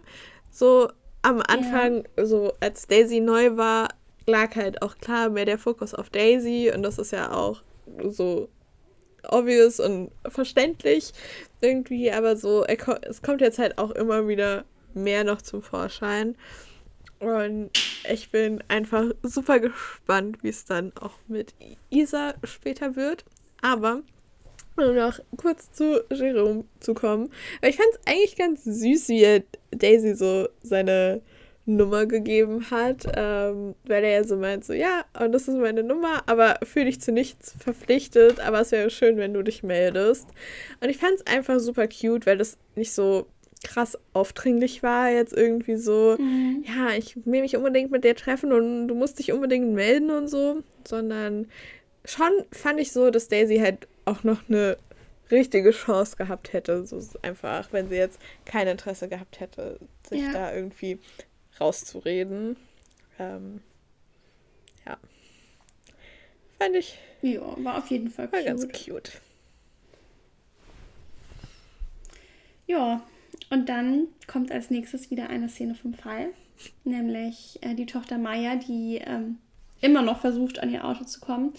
Und äh, sie telefoniert dann irgendwie auch mit der Verwahrstelle, wenn ich das richtig im Kopf habe, wo das Auto halt steht, weil das Auto eben beschlagnahmt wurde. Und versucht halt eben, ich glaube, sie ist sogar vor Ort dann irgendwann, Ja. und ähm, versucht halt dann, ähm, ja, den Wächter zu An das. Auto zu kommen. Genau, dass sie an ihr, kurz an ihr Auto kann. Sie will das Auto ja gar nicht mitnehmen. Sie muss ja nur kurz ans Auto, weil sie da ja was rausholen Und will. das Päckchen holen. Genau. Und dann bekommen wir noch eine kurze Szene aus dem EKH, wie Frauke eben das Handy findet. Und dann gehen wir zurück ins PK. Und da telefoniert Daisy tatsächlich mit ihrer Mutter. Ähm, Finde ich auch so süß. geht mal wieder um Jerome und um private Dinge. Ähm, und auch Chris versucht sie dann auszuquetschen und rauszufinden, was da so gerade Sache ist und was sie halt mit ihrer Mutter besprochen hat. Und Daisy sagt dann nur so, wenn du ihn so wahnsinnig nett findest, also ihn, Jerome, dann date ihn doch. das ist halt irgendwie so ein, so ein typischer Ja, Daisy-Spruch. aber ich finde es halt auch so witzig, wie invested Chris einfach in die ganze Sache ist und da nicht locker lässt Mhm. und immer noch irgendwas rausfinden will und einfach, ja, nicht locker lässt. Aber Ja, ist richtig cute. Und was tatsächlich auch sehr lustig ist in der Folge, ähm, geht dann äh, die Maya später auch zu dieser Verwahrstelle und betritt quasi das ähm, Gelände widerrechtlich und versucht in ihr Auto zu gelangen. Ähm, und dann sieht man das Parkhaus, was man schon sehr, sehr gut kennt, nämlich als das EKH-Parkhaus. Und äh, ja, die OG Hafenkantis wissen natürlich, äh, dass das das Parkhaus von dem Studio Hamburg ist und das halt auf dem Gelände ist. Und dank Sabrina wissen wir auch, das Parkhaus ist öffentlich zugänglich. Also, falls ihr euch mal einen Drehort angucken wollt, das Parkhaus Jenfelder Allee ist the place to be. Also, kein Aufruf, jetzt die ganze Zeit bei Studio Hamburg rumzulungern. Jetzt im Winter sowieso aussichtslos. Ja. Aber. Auch, auch generell nicht, weil die arbeiten ja immer noch da. So, das stellen wir so aber, vor. Nein, es, aber es ist öffentliches Gelände. Du Ja. kannst da einfach hingehen. Ja, Ne? das du auch- kannst dein Auto jeden dort Fall. ganz normal parken. Ja, Also wenn du, keine Ahnung, irgendwo anders hin musst, ich Hat kann mich jetzt locationmäßig nicht so gut aus. nee, aber hat Kannst man du da da wenigstens parken? eine Möglichkeit. Ja. Genau. Und ja, dann, ich sag jetzt mal, dann plätschert der Fall so ein bisschen vor sich hin. Also was heißt plätschert? Es, ähm, eigentlich, eigentlich dramatisiert sich das Ganze sogar ein bisschen. Ähm, aber es passiert halt irgendwie ein nicht so, vor sich hin. nicht, nicht so wirklich, wirklich Überraschendes mehr, weil man hat sich ja irgendwie schon vorher denken können, dass es halt eben um Drogen geht und Dann findet der Ähm, Bruder noch raus. Genau, der Bruder findet das dann raus. Es gibt eine kleine Auseinandersetzung. Die Packung mit den Drogen zerreißt und die Maya ist total panisch und äh, sperrt dann tatsächlich Sperrt ihn dann ihren ein? Bruder genau die Küche, Vorratskammer, I don't know, was das für ein Raum ist. Ja. Auf jeden Fall sperrt sie ihn ein und geht halt dann und fährt halt eben mit dem Päckchen weg zum Übergabeort und der Bruder Alles schön und gut, dass es im Untergeschoss ist und der Bruder Genau. einfach aus dem Fenster Genau. springen kann. Genau. Und der Bruder informiert dann auch die Kollegen vom PK und die können dann tatsächlich sogar ähm, vor Ort die ähm, Übergabe jetzt nicht verhindern, aber zumindest insoweit sabotieren, dass sie halt eben die Zoe schnappen und ja, die Drogen Die sicherstellen. natürlich können. nichts Besseres zu tun hat, als Maya erst nochmal mit dem Skateboard eins in den Bauch zu hauen. Und erst, also, ist ja auch wieder in diesem Park, ähm, Park aus Palmen heißt er, glaube ich. Ja. Auf, auf jeden Fall riecht es da auch wirklich sehr nach Drogen. Also nicht so geil, aber sehr passend an der Stelle. Und die haben ja auch schon öfter in diesem Mhm. Park gedreht. Also, und ich war da schon ein, zwei Mal, als ich in Hamburg war. Also einmal irgendwie 2016 oder so und einmal irgendwie, keine Ahnung, 2022. Ähm, und einfach nur da einmal lang gegangen, weil ich mir es als Drehort mal anschauen wollte. Und ich weiß nicht, aber irgendwie ähm, im Fernsehen oder bei NRK kam mir der Park immer deutlich größer vor, als er irgendwie eigentlich ist. Also ich finde den in echt irgendwie wirkt er deutlich kleiner. Aber ja, keine Ahnung. Kein Platz, wo man sich jetzt unbedingt aufhalten muss. Hat Hamburg schönere Fleckchen. Definitiv. Zum Beispiel die Bank am Elbstrand. Ja. Okay, never mind. Auf jeden Fall ähm, wird Maya dann tatsächlich ja auch noch ins EKH gebracht, weil sie ja eben von dieser Zoe nochmal mit dem Skateboard vermöbelt wurde. Und es gibt dann noch eine ganz süße Abschlussszene mit der Familie, wo sie dann alle um ihr Bett rumherum stehen und Daisy und Chris schauen halt in das Zimmer rein und Daisy sagt dann auch nur zu Chris, ich glaube, das mit der Anzeige hat sich erledigt. Und sie laufen dann aus dem EKH raus und Chris fragt, ob sie, also ob die, die Kollegen möchten noch ein Feierabendbier trinken, ob sie mitgehen will. Und Daisy sagt, nee, ähm, sie muss noch was erledigen und ruft dann tatsächlich Jerome an. Und so endet die Folge. Und das ist eigentlich auch schon die perfekte Überleitung zur nächsten Folge, weil da ist Jerome nämlich auch wieder mit dabei. Das ist die Folge Fremde Federn. Äh, das ist die 14. Folge von Staffel 18. Und in der Folge geht es darum, dass ein ähm, Journalist bzw. ein Journalistikprofessor, äh, Leiter von so einer Journalistikakademie, ähm, verletzt in seinem Büro aufgefunden wird. Und die Kollegen versuchen dann halt die Hintergründe des Überfalls äh, zu ermitteln. Und ähm, als erstes gibt es den Verdacht, dass halt möglicherweise Prüfungsunterlagen aus der Schublade gestohlen wurden. Das hat auch ähm, der Dozent selber, der Herr Rubin, glaube ich, hieß der, hat das dann selbst ähm, ja, die auf, die auf die Spur gebracht. Das konnten die sich aber noch nicht so ganz vorstellen. Der Herr Rubin verhält sich aber auch die ganze Zeit sehr seltsam und möchte auf gar keinen Fall eigentlich, dass das Ganze aufgeklärt wird und ähm, verhindert auch zum Beispiel, dass die Beweismittel, die Franzi und Nick später in der ähm, Wohnung sicherstellen, dass die halt verwendet werden und beruft sich auf Quellenschutz. Und es ist alles sehr dubios. Ähm, am Ende klärt sich der Fall aber dann doch auf und man weiß halt eben, dass seine Co-Autorin Amira Grünewald eben in seinem Büro war und ihn da überrascht hat, weil es sich nämlich herausstellt, dass der Herr Rubin ähm, die Unterlagen für ein Buch, mit dem er sehr berühmt wurde, ähm, von Amira Grünewalds Vater geklaut hat und sich quasi mit fremden Federn geschmückt hat. Und so können sie quasi diesen gesamten Fall dann aufklären. Und es war auf jeden Fall mal wieder was anderes. Ähm, ja. Der Folgentitel war, finde ich, mal wieder perfekt. Also ich meine. ja, also super, super treffend. Also ich bin da erstmal gar nicht drauf gekommen, dass es um sowas gehen könnte. Also ich habe da erstmal so, ich dachte so fremd. Jetzt Fehler. nur vom Titel her auch nicht. Nee. Konnte ich mir erstmal gar nichts drunter vorstellen, aber nachdem man dann irgendwie so die Folge geguckt hatte, hat es dann ja, doch. Ich meine, ist ja auch super bekanntes Sprichwort. Also, aber ich bin da, ich bin da auch nicht drauf gekommen. Ich habe mir ehrlich gesagt aber auch gar nicht so viele Gedanken darüber gemacht, um was die Folge nee. gehen könnte. Ja, sobald M und ähm, M nicht dabei sind, werden die Folgen einfach nur geschaut und nicht wirklich groß voranalysiert. Ja. Aber ich finde es super interessant, weil wir hatten ja die Szene in der letzten Folge mit Jerome vom PK. Und ich weiß noch, dass wir da, als wir Bilder vom Dreh von der Kervida-Spitze bekommen haben, wo wir Jerome gesehen haben, haben super viele, inklusive uns, auch spekuliert, wer das denn sein könnte und was er für eine Rolle bei NHK mhm. spielt, weil wir ihn ja auch gesehen haben und auch mit Polizeiuniform. Mhm. Und zu dem Zeitpunkt ja auch noch gar nicht klar war, wie lange er mit dabei ist, ähm, was so seine Rolle ist, seine Aufgabe in der Serie, sage ich jetzt mal. Und das finde ich auch jetzt super interessant, dass sich das auch so dann alles wieder lichtet und man das alles wieder mitbekommt. Und ich meine, zu dem Zeitpunkt wussten wir auch noch nicht, was mit Daisy passiert. Also. Ja. Ich glaube, es gab ganz kurz mal so irgendwie diese Idee, dass es möglicherweise ein neuer Kollege sein könnte. Irgendwie ja. so, aber gut.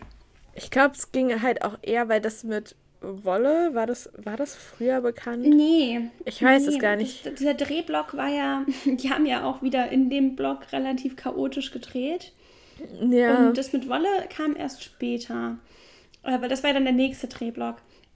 Aber der Trauerflor war schon. Und, ja. und man wusste ja noch nicht, wen es trifft. Und weil die halt eben so Stimmt, durcheinander ja. gedreht haben, gab es halt eben Szenen mit dem Trauerflor und danach wurden halt auch noch Szenen mit Daisy und Chris gedreht.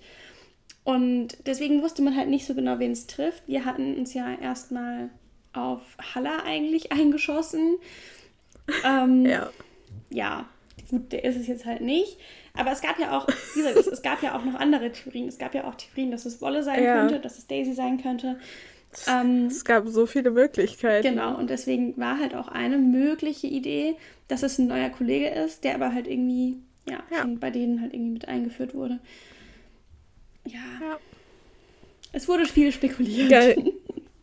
Ganz viele Spekulationen und das, das wird auch noch so weitergehen. Aber ja, dann würde ich sagen, rollen wir die Folge mal wieder grob von vorne auf. So grob. Ähm, so, so grob. Ähm, am Anfang haben wir halt erst nochmal hier Ulrich Rubin, der auf dem Boden liegt, ähm, in der Journalismusakademie. Ähm, und dann springen wir aber mal ins PK, mhm. wo Chris natürlich wieder seinen Spaß hat. Mhm. Ähm, und der sie erstmal fragt, so, sind wir schlecht drauf? der ist auch nur so, no, mm, mm. Aber auch nicht so, so wirklich nicht so überzeugt. freundlich. Ja, und nicht so 100 Prozent. Und dann kommt eben raus, dass ihr Date, also Jerome, zehn Minuten vorher abgesagt hat, wegen einem wichtigen Termin. Und sie ist halt nicht so überzeugt davon, dass es wirklich ein, ein wichtiger Termin war. Ähm, und halt schon so ein bisschen angefressen und auch enttäuscht, so kurz vorher abgesagt bekommen zu haben. Und auch super verständlich natürlich. Und aber es ist nicht nur Chris, der Nein. fragt, ob sie schlecht drauf sind, sondern auch Wolle, von dem halt auch kommt, sind wir heute schlecht drauf. Und wo Daisy dann aber auch wieder kontert mit sind wir heute neugierig. Perfekter Und dann fahren Chris und Daisy auf Streife. Aber es war einfach wieder wie in der Folge davor auch. Die Konter von Daisy sind einfach so gut und sie ist Ja. einfach so schlagfertig und diese Sprüche, dass einem da in dem Moment einfach so was Perfektes und Treffendes einfällt. Wirklich, ich finde es immer noch so genial. Und Aber weißt du, was ich auch an dieser Szene richtig lustig finde? Wolle telefoniert ja kurz vorher und bekommt da ja offensichtlich Ja. den Einsatz rein. Und dann kommen halt eben Daisy und Chris, die halt irgendwie auf Streife fahren wollen. Wolle sagt aber nichts zum Einsatz. Zwei Sekunden später kommen Franzi Nein. und Nick von hinten und sagt so, Franzi, ich habe einen Einsatz für euch. Wo ich denke so, okay, der hätte es auch einfach Daisy und Chris schicken Okay. können, aber aber wir brauchen ja die nächste Handlung von, also den nächsten Eben. Streifengang von Chris und Daisy für die persönliche Storyline von Daisy. Deswegen passt das schon. Und Nick und Franzi fahren ist dann halt okay. zum Tatort und dürfen sich dort dann mit den Journalistikstudentinnen äh, StudentInnen rumschlagen, was ähm, ja, ich glaube etwas Ich liebe wirklich, wie gleich unsere Gedankengänge sind. Weil du benutzt. wirklich, ich, ich sitze zwischendurch, ich sitze einfach so da und ich höre dir so zu und ich war so. Also, wenn ich jetzt den Anfang von der Szene gemacht hätte, hätte ich einfach eins zu eins das Gleiche gesagt wie du. Sogar mit den gleichen Worten, auch mit den Studenten rumschlagen. So. Tja, es ist halt einfach ein Vibe, Paula. Es ist, Ja, ist nichts Neues. I know, I know. No, I love it. Ja. Und Aber die Studenten berufen sich dann Okay. auf ihre Pressefreiheit und sagen, sie dürfen mit an den Tatort. Ähm, Nick versucht, die da ein bisschen abzubügeln, hat aber nicht so wirklich viel Erfolg, weil dieser nee. Journalist, Direktor von dieser Akademie ihm dann halt auch so ein bisschen in den Rücken fällt und sagt so, ja, auch Studenten haben halt eben schon dieses Recht, was eben sonst nur Journalisten zusteht. Ähm, aber er sagt dann auch im nächsten Satz, dass vor allem oberste Priorität eben ist, dass die Einsatzkräfte ihre Arbeit machen können, ungestört und schickt damit quasi seine Studenten eben weg und sagt, es wäre für sie ja viel wichtiger, pünktlich bei der nächsten Veranstaltung zu sein. Also Ja. ähm, er löst das Ganze Und- sehr diplomatisch. Ja, also das fand ich an sich auch eigentlich noch gar nicht so übel, wie er das dann aufgelöst hat, weil er meinte ja auch so, ja, dass ihm an sich ja nichts passiert sei und dass alles gut ist und dass jetzt keine große Sache ist. Gut, wir wissen dann jetzt halt vor dem Hintergrund, warum er das alles so de, da den Ball flach hält, ähm, warum er dann auch gleich alle wegschicken wollte und das halt alles so runtergespielt Ja. hat. Aber Bloß nicht zu viel Aufmerksamkeit erregen. Weil sonst könnten ja Nee, unangenehme aber- Nachfragen kommen. Ja, aber manchmal ist halt auch genau das, was dann die Aufmerksamkeit auf sich zieht. Aber ja, ich meine, Genau. naja. Parallel dazu Auf- sind ja dann Chris und Daisy auf Streife und die laufen zu Ja. Fuß tatsächlich, also Fußstreife. Und äh, Daisy spricht dann einen Bekannten, einen alten Klassenkameraden, Tyron, darauf an, dass er halt eben nicht in der Feuerein Feuerwehreinfahrt stehen bleiben kann mit seinem Wagen. Der ist da gerade dabei, äh, Möbelstücke auszuladen. Und der ist nicht so begeistert und zieht auch so ein bisschen Nee. diese Familienkarte und sagt ey, du jetzt bist du bei der Polizei und lässt hier irgendwie einen raushängen und jetzt äh, schwärzt du schon deine eigenen Leute an und nur um dich halt irgendwie zu beweisen, dass du halt irgendwie dazugehörst. Äh, Daisy bleibt aber tatsächlich hart, während Chris eigentlich relativ entspannt ist. Der macht eigentlich so ein bisschen den Ja. Eindruck, als ob der dem das halt auch einfach durchgehen lassen würde. Aber Daisy meint nur so, hey, ich kann ja auch einfach ein Bußgeld ausstellen. Ähm, ja, das sieht er dann irgendwie dann ein, ist aber ein bisschen angepisst Angefressen, Ja. ja. und zieht dann ab. Und Daisy sagt ja nur zu Chris, komm, lass mal kurz zum Laden von meiner Mutter gehen, bevor das hier große Alter. Kreise schlägt, große Wellen schlägt. Und ähm, Da waren sie leider nicht schnell genug. ja, das ähm, hat nicht ganz so gut geklappt. Dann zwischendurch haben wir halt einmal nochmal einen kurzen Schwenk in die äh, Journalismusakademie, wo Ulrich meint, er hätte den Täter nicht erkannt ähm, und er kann noch nicht klar denken, weil ihm der Schädel noch brummt. Ähm, aber an sich passiert da weiter nichts großartig Spannendes. Und dann ähm, kommen wir halt schon wieder zu Daisy und Chris, die in dem Salon von Daisys Mom sind. Ähm, wo man schon auch merkt, also es hat natürlich schon seine Kreise gezogen ähm, und die wussten schon alle Bescheid. Ähm, und dass Daisy einfach so allergisch auf diese Familienpistole, die ihr so auf die Brust gesetzt wird, reagiert. Verständlicherweise, ja. so, weil es ist ja kein Freifahrtsschein, so, nur weil man jetzt irgendwo irgendjemanden kennt, ähm, dass man sich deswegen alles erlauben kann. Ähm, ja, und aber die im Salon sind halt auch nicht so begeistert, denn Daisy und Chris schon wieder in Uniform zu sehen und ja, werfen ihnen auch so ein bisschen so polizeiliche Willkür vor. Und Daisys Mom ist ja dann auch so, ja, dass sie Tyron eingeschüchtert hätten, wo Daisy halt auch nur so erwidert, so, der lässt sich nicht so leicht mhm. einschüchtern. Und ich meine, wie man jetzt so schön auf Englisch sagen würde, so grown-ass man. Also ja. so. Ja. Er, er weiß ja schon, was er gemacht hat. Also, ja. Ja, aber ich meine, klar, man hätte irgendwie halt auch beide Augen zudrücken können und sagen können, so, hey, du stehst hier in der Feuerwehreinfahrt, wenn das nochmal passiert, muss ich dir ein Bußgeld geben, so.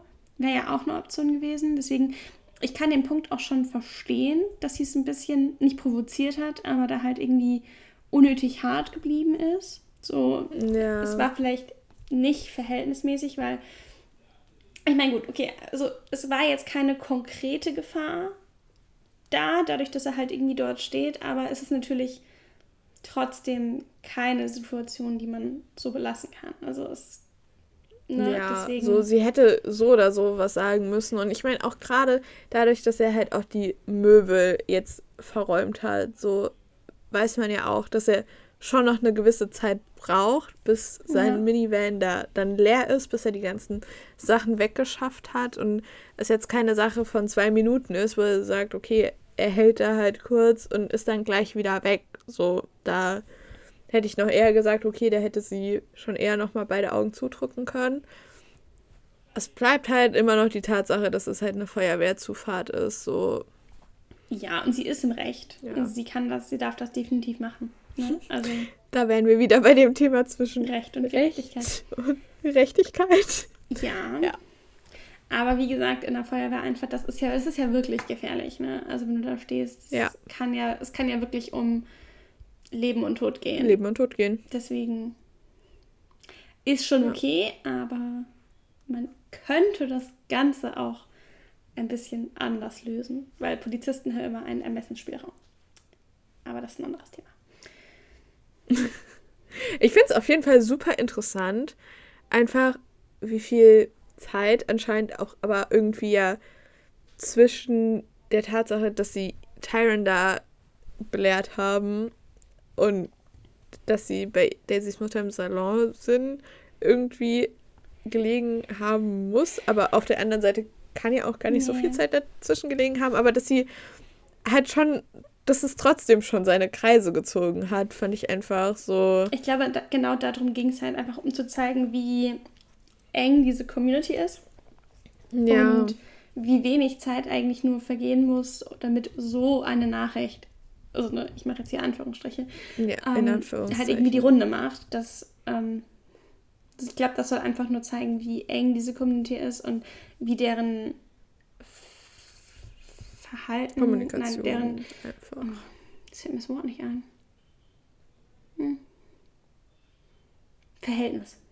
Diesmal keine Gedankenübertragung. nee, wie deren Verhältnis zur Polizei ist, zeigt das ja irgendwie auch. Dass gerade solche Maßnahmen ja. auch direkt äh, als persönlicher Angriff wahrgenommen werden. Ne? Also der Tyrant scheint ja. das ja alles sehr persönlich genommen zu haben und hat sich da irgendwie persönlich angegriffen gefühlt. Ähm, aber letztendlich ist es ja eigentlich eine Situation, die einfach komplett austauschbar ist. Ne? Also das hätte halt auch irgendwer anders sein können. Jeder, ja. Und da hätte so Daisy vielleicht genauso reagiert. sein können. Deswegen. Ja. Deswegen ist halt, ja, keine Ahnung, schwierig, wenn man es halt direkt alles so persönlich nimmt. Auf der anderen Seite halt aber auch irgendwie verständlich, weil sie sich ja eben schon so lange kennen. aber halt genauso schwierig, wenn er mit so einer Erwartungshaltung da reingeht, dass Daisy bei ihm halt eher nochmal ein Auge zudrückt, weil sie sich kennen. Ja. Ja, aber. Dann kommen wir, springen wir nochmal wieder kurz ins EKH, wo Dr. Sharif wieder ist, ähm, wo rauskommt einmal, dass Ulrich Kriegsjournalist war. Ähm, und wo auch das, was wir eben schon gesagt hatten, mit den Klausurthemen rauskommt, weil er meint dann nur, dass eben, äh, als er befragt wird, warum es zu dem Einbruch und dazu, dass er niedergeschlagen wurde, kam, ähm, meint er halt nur, dass es, dass er in seiner Schublade einen Stick liegen hat, äh, wo angeblich oder wo die Klausurthemen der Abschlussjahrgänge drauf sind und dass es halt wahrscheinlich damit zu tun haben wird und dass es halt durchaus schon immer mal vorkommt, ähm, dass jemand versucht, an die Klausurthemen, Klausurfragen zu kommen. Ähm, und auch da, wo es halt wieder runterspielt und sagt so, ja, ist zwar nicht geil, aber jetzt auch so kein neues Phänomen. Und es war von mir einfach doof, es da liegen gelassen zu haben. Und dann denke ich mir halt einfach neue Fragen aus. Dann gibt es halt einfach andere Themen. Ähm, aber ist es nicht weiter schlimm. Und eigentlich will er auch von einer Anzeige absehen, aber es geht halt eben nicht, weil es ein Offizialdelikt ist und Mhm. sie dem eben nachgehen müssen. Und, ja. ja. Ja, Man merkt halt einfach, einfach man so merkt halt stehen. einfach, dass er halt schon irgendwie versucht, das Ganze so ein bisschen abzubügeln. es ist, es ist halt einfach zu offensichtlich, wie er versucht, es runterzureden und den Ball flach zu halten, dass es halt kein Aufsehen erweckt irgendwie. Ja. Präsentiert halt auch irgendwie direkt eine mögliche Theorie, ein Motiv. Mhm. So, ne? Also ist schon sehr offensichtlich gewesen. Mhm. Dann kommen wir von dem einen, der keine Anzeige erstatten will, und zu anderen, die keine Anzeige erstatten will, Mhm.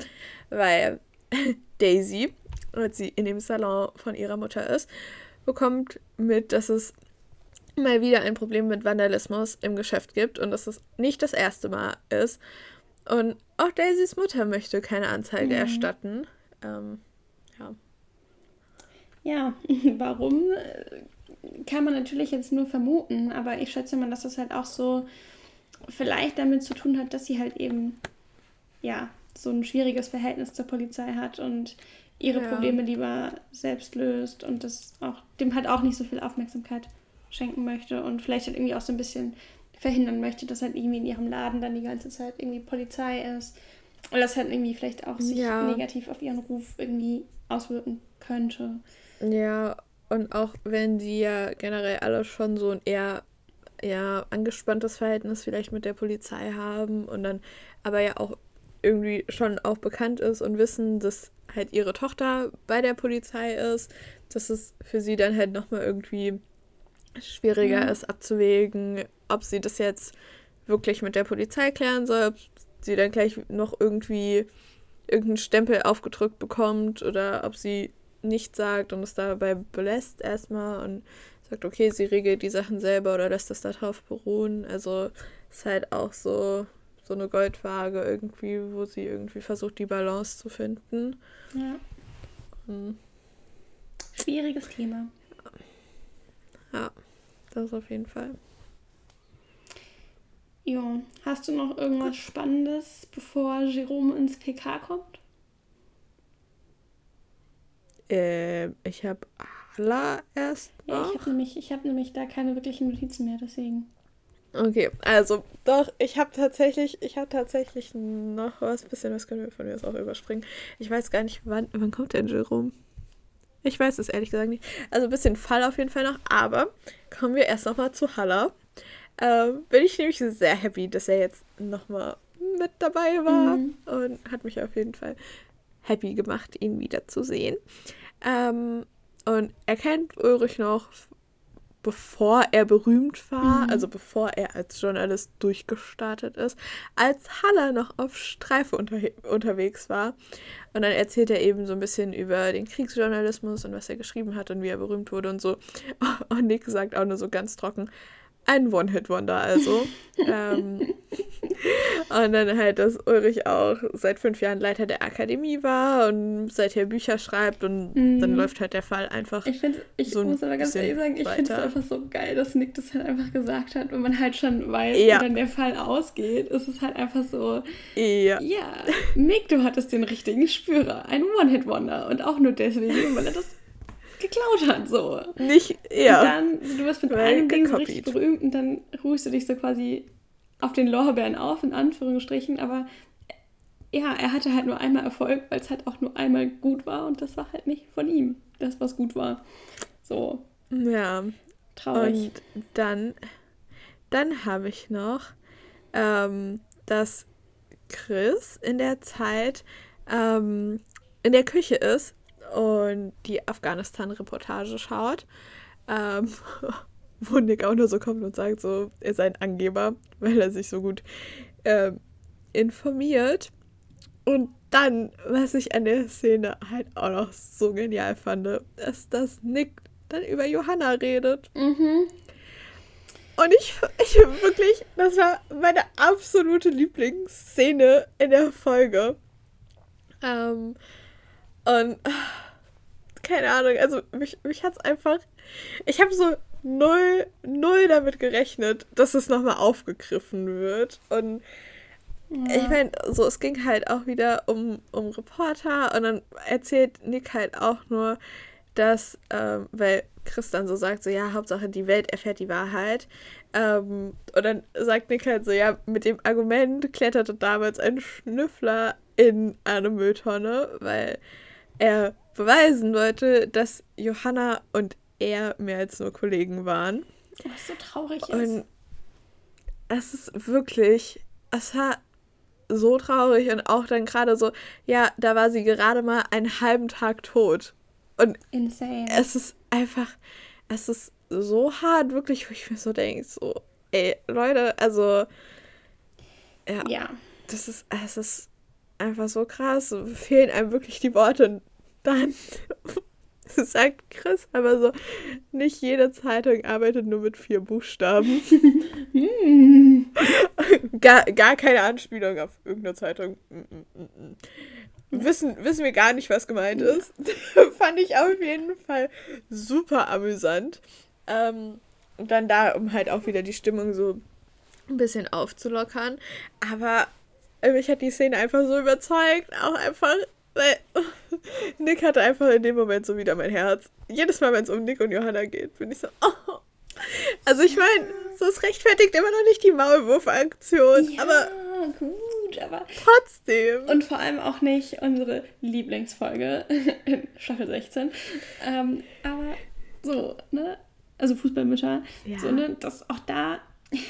Er hat sein Herz nee. am rechten Fleck. Er sagt halt manchmal einfach die Dinge, die ihm direkt in den Kopf kommen und nimmt halt relativ wenig Rücksicht ja. darauf, was andere halt eben fühlen könnten. Ja. Aber wie gesagt, ich bin der festen Überzeugung, dass da ein sehr weiches Herz dahinter steckt und er ja, sich halt auch in so einer äh, Schutzmauer. Auch das, hinter so einer Schutzmauer. Ja, versteckt. und auch das wird halt obviously irgendwas mit ihm gemacht haben, so dass er jetzt so ist, wie er ist. Und aber ich, ich fand es halt auch einfach so schön, dass es halt so von ihm dann nochmal einfach aufkam, dass er darüber gesprochen hat, ganz offen und aber jetzt halt, ich meine, es war ja nur eine kleine kurze Szene, so deswegen, oh, aber für mich auf jeden Fall, keine Ahnung, ich finde es einfach sehr, sehr schön und irgendwie erinnert mich Nick so von seinem, von seiner Art her so ein bisschen an einen Arzt bei uns, ein, also einen Assistenzarzt.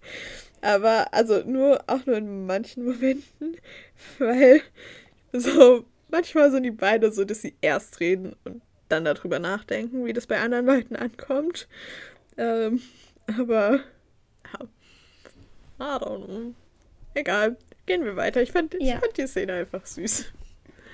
Und ansonsten ähm, haben wir halt noch Nick und Franzi, die dann nochmal bei Amira Grünewald sind, äh, was wir ja schon hatten, der Co-Autorin von dem Buch, ähm, die ihre Tür so gefühlt verschanzt hat, also die einfach mehrfach verschlossen war, wo Nick auch nur so sagt, so, ja, sie sind ja gefühlt besser geschützt als bei der Polizei. Ähm, und aber von Amira bekommen sie auch nichts raus, also die verrät auch nicht, um was es in dem Buch geht, genauso ich wie nicht, Ulrich. ob es ein Buch ist oder ob es nur ein Artikel ist, aber ist glaube ich auch egal. Ja, oder Das- irgendeine längere Ja, Reportage. nennen wir einfach, es ist einfach ein Projekt, an dem sie gemeinsam arbeiten. Ja, genau. Irrelevant, Und- welche Länge. Ja. Und dann kommen wir aber wieder zu Daisy und Chris zurück, ähm, wo Daisy checkt nämlich im PK die allgemeinen Polizeimeldungen, ähm, weil sie sich Sorgen um ihre Mutter und um das Geschäft macht. Ähm, wo Chris dann halt auch so ihre Nachdenklichkeit bemerkt und dann auch so anspricht, so ja, würde sie es sagen, wenn du nicht bei der Polizei wärst. Und Daisy ist halt auch nur so, ja, vielleicht, aber sie hat halt auch keine Antwort darauf, wo ich halt auch einfach finde, dass man halt nochmal ganz gut erkennt, diese, dieser Zwiespalt irgendwie ähm, Polizeiverhältnis, Familienverhältnis äh, mit der Community Ja. dass es da eben nicht so einfach ist, irgendwie ja, eine Entscheidung zu treffen oder irgendwas Passendes zu finden oder zu sagen, was jetzt in Anführungszeichen richtig oder falsch ist, wie man sich irgendwie da am ehesten verhält. Und ja. Ansonsten. Dann, dann kommt ja auch ja. irgendwann Jerome noch ins PK, ne? Ich weiß nicht, ob das Ja, schon die Szene Ich habe ist. ansonsten, ich habe ansonsten nur noch so kurz bisschen Fall dazwischen, dass halt rauskommt, dass Amiras Vater auch über Afghanistan geschrieben hat, dass irgendjemand an der Tür ist, den Amira aber abwimmelt, ähm, was Nick dann aber halt durchs Fenster beobachtet, wer das ist, der dann weggeht. Ähm, und Amira halt nur sagt so, ja, das sind Handwerker, die kann ich momentan nicht gebrauchen. Ähm, aber Nick hat sehr gut aufgepasst und das Kennzeichen aufgeschrieben. Ähm, ja. Die und finden, fragen dann auch direkt bei Wolle an, wo das Kennzeichen denn herkommt, auf wen das Auto zugelassen ist. Und stellen dann irgendwie fest, dass das irgendwie so eine Import-Export-Gesellschaft ist. Das Ja, ist ja immer so, also- da gehen bei mir immer alle Warnleuchten an mit irgendwie so Import-Export. Also denkst du so, okay, das ist ein bisschen dubios. Suspicious. Frag mich nicht wieso, aber irgendwie. Ja, aber man, man, hat, man hat so seine Sachen, wo man so, so mm, ja. Und dann haben, haben wir noch mal kurz die Studenten, wo Franzi auch nur so, ist, so, na, immerhin haben wir ein gemeinsames Ziel, weil sie ja irgendwie Mhm. beide rausfinden wollen, was passiert ist.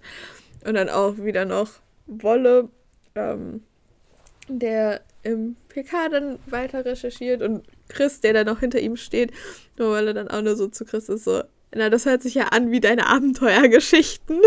Was, ich, was ich auch super cool fand. Einfach, ja, und, dass es aber, aber weißt du, dann, dann sagt Chris danach ja irgendwie noch sowas, nur dass man da merkt, dass das nicht ausgedacht ist. Oh, ich mir nur so dachte so, Chris, was möchtest du uns damit sagen? Möchtest du uns damit sagen, dass du dir die ganzen Geschichten nur ausdenkst oder etwas weiter ausmalst, als sie eigentlich sind? Das fand Tja. ich sehr lustig. Ja, deswegen. Und Vor allem, weil man ja irgendwie Ja. auch in, in Staffel 17 die ähm, Folge mit Indie hatte, mit der Ja. Schatzsuche so, und er das ja auch alles so ausgemalt hatte, so ausgeschmückt hatte in den Erzählungen. Deswegen fand ich das Ja. irgendwie ultra lustig. ja, aber dann habe ich, dass Jerome ins PK kommt. Ja. Tabea will die ganze Zeit auf diese Szene hin.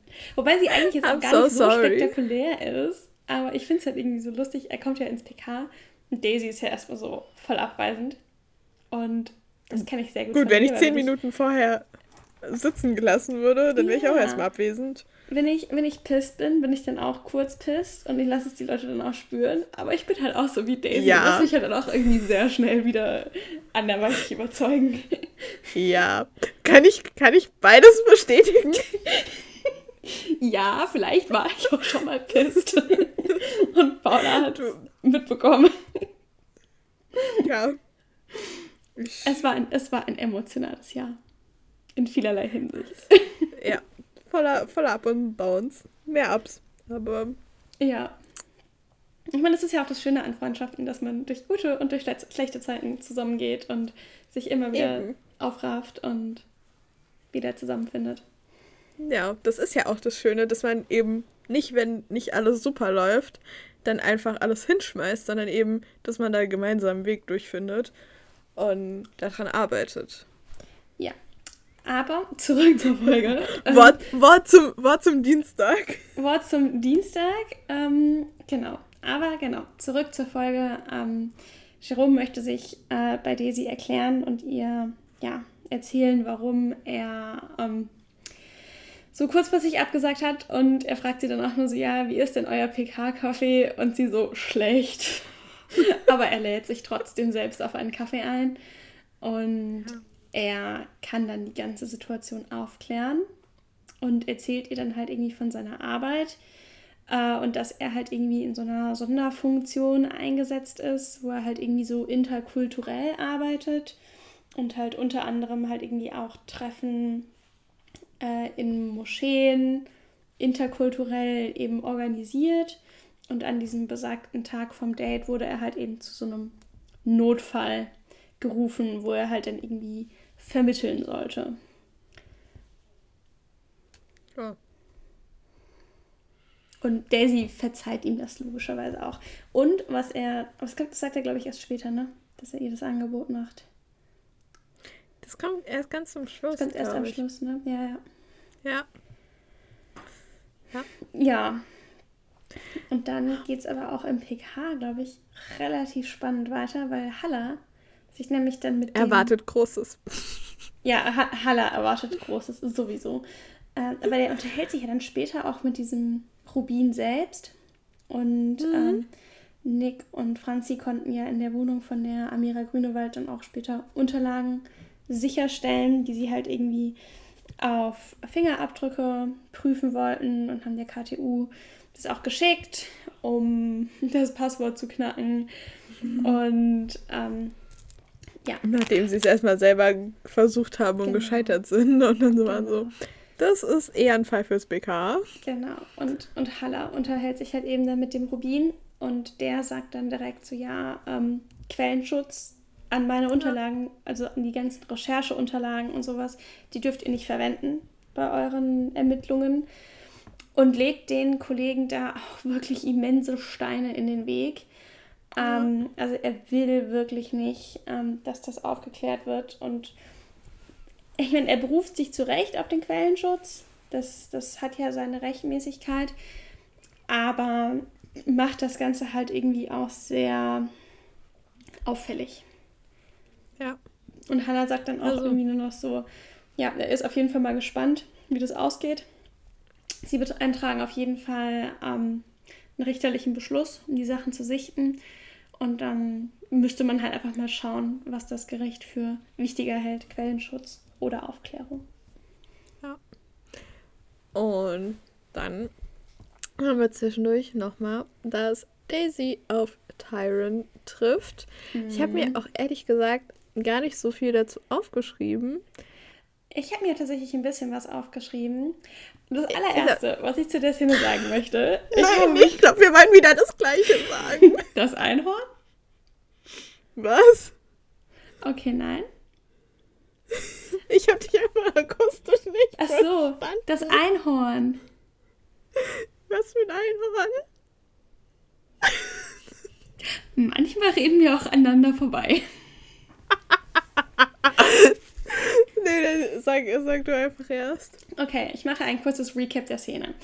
Daisy ist auf dem Weg zum Salon von ihrer Mutter und trifft dort auf Tyron, der ja. gerade offensichtlich vom Dom etc. pp. kommt und unter dem Arm ein Einhorn trägt, ein Plüsch-Einhorn. Ach so. Und ich habe mich so gefreut, als ich dieses Einhorn gesehen habe, weil wir das Einhorn ja auch schon von Instagram kennen. Und das war ja im April, Mai, war das ja auch in den Stories. Da hatte Daisy das doch in der Story gepostet. Und ich war nur so, oh mein Gott, wie süß. Das Einhorn. Ein riesiges Plüsch-Einhorn. okay, ja, Tabea, ich stürze mich auf solche Kleinigkeiten. Ähm, das ist okay. Ich habe im Übrigen auch ein Einhorn zu Weihnachten geschenkt bekommen. Oh, das, das ist süß. Ja. Ähm, das Einzige, was ich eigentlich zu der Szene sagen wollte, war nur, dass es der gleiche Drehort ist wie bei Vater unter Verdacht. Okay. Also komplett andere Richtung. Komplett andere Richtung, aber nice to know. Ich habe mir tatsächlich sogar noch mehr zu der Szene aufgeschrieben, ähm, weil ähm, ich die Szene eigentlich ganz spannend fand, weil er Daisy ja so ein bisschen provoziert und, ähm, und irgendwie auch so sagt, ja, er hat das Einhorn auf den Dom geschossen und ne, so, das halt so alles sehr provokativ, provokativ sagt. Daisy bleibt aber cool und lässt sich halt irgendwie so null von ihm beeindrucken und provozieren. Und er sagt dann, als sie halt kurz vor dem Laden stehen, sagt er halt eben zu Daisy, dass ihre Mutter ihr die Braids rausmachen soll, denn sie hätte kein Recht, sie zu tragen. Und den Satz einfach mal nur so einzeln betrachtet, ist es ziemlich, ziemlich krass. Weil für, also ich meine, aus uns, ich, ich kann aus dieser Perspektive eigentlich gar nichts dazu sagen, aber ich weiß, dass es für ähm, People of Color, dass die Braids eine Bedeutung, also eine sehr, sehr wichtige Bedeutung haben und dass das ein sehr, sehr wichtiger Teil ihrer Kultur ist. Und wie gesagt, ich kenne mich mit dem Thema nicht aus, deswegen möchte ich da auch wirklich gar nicht viel zu sagen. Ich weiß nur, dass es für die symbolisch sehr, sehr wichtig ist und ich weiß auch, dass es irgendwie sehr problematisch ist, wenn weiße Menschen auch Braids tragen. Mhm. Weil das halt, ähm, also gerade weil da halt irgendwie auch eine sehr, sehr große Rassismusgeschichte dahinter steckt und Diskriminierungsgeschichte, also dass Leute mit Braids häufig diskriminiert wurden und ähm, dass halt viele das sehr, sehr kritisch sehen, wenn jetzt, sage ich mal, weiße Leute, die dieser Ethnie einfach nicht angehören, sich das halt irgendwie so aneignen und ja, also es scheint, scheint sehr problematisch zu sein, ist, glaube ich, wirklich ein Thema für sich. Deswegen, ähm, also das ist nur damit man es halt so ein bisschen einordnen kann. Also dieser Satz ist wirklich sehr verletzend. Ich ähm, finde es auch einfach maximal hart, was er, was er sich da einfach rausnimmt. rausnimmt also ja, jetzt das sowieso. so neben der ganzen Sache noch so ist es ja auch ihr Körper und es geht ihnen einfach gar nichts an, was er ja. also was sie mit ihren Haaren macht und so, was er davon hält. Ja. Aber ja. also so gerade auch dann vor dem genau. Hintergrund nochmal verstärkt. Also um das halt einfach auf den Punkt zu bringen, es ist schon eine harte Beleidigung. Und ja, in dem Moment mischt sich dann aber halt auch Daisys Mutter Rose ein, die halt gerade die Tür aufgemacht hat und den Satz halt noch gehört hat und sagt halt zu Tyron, dass er ein Schwachkopf sei und äh, er erstmal was mit seinem Leben anfangen sollte, damit seine Mutter genauso stolz äh, auf ihn sein könnte, wie sie auf ihre Tochter ist. Und das, das ist so auch süß. wieder richtig cute gewesen, wenn man davor ja irgendwie auch mitbekommen hat, dass sie nicht so begeistert ist, dass Daisy bei der Polizei ist. Ja.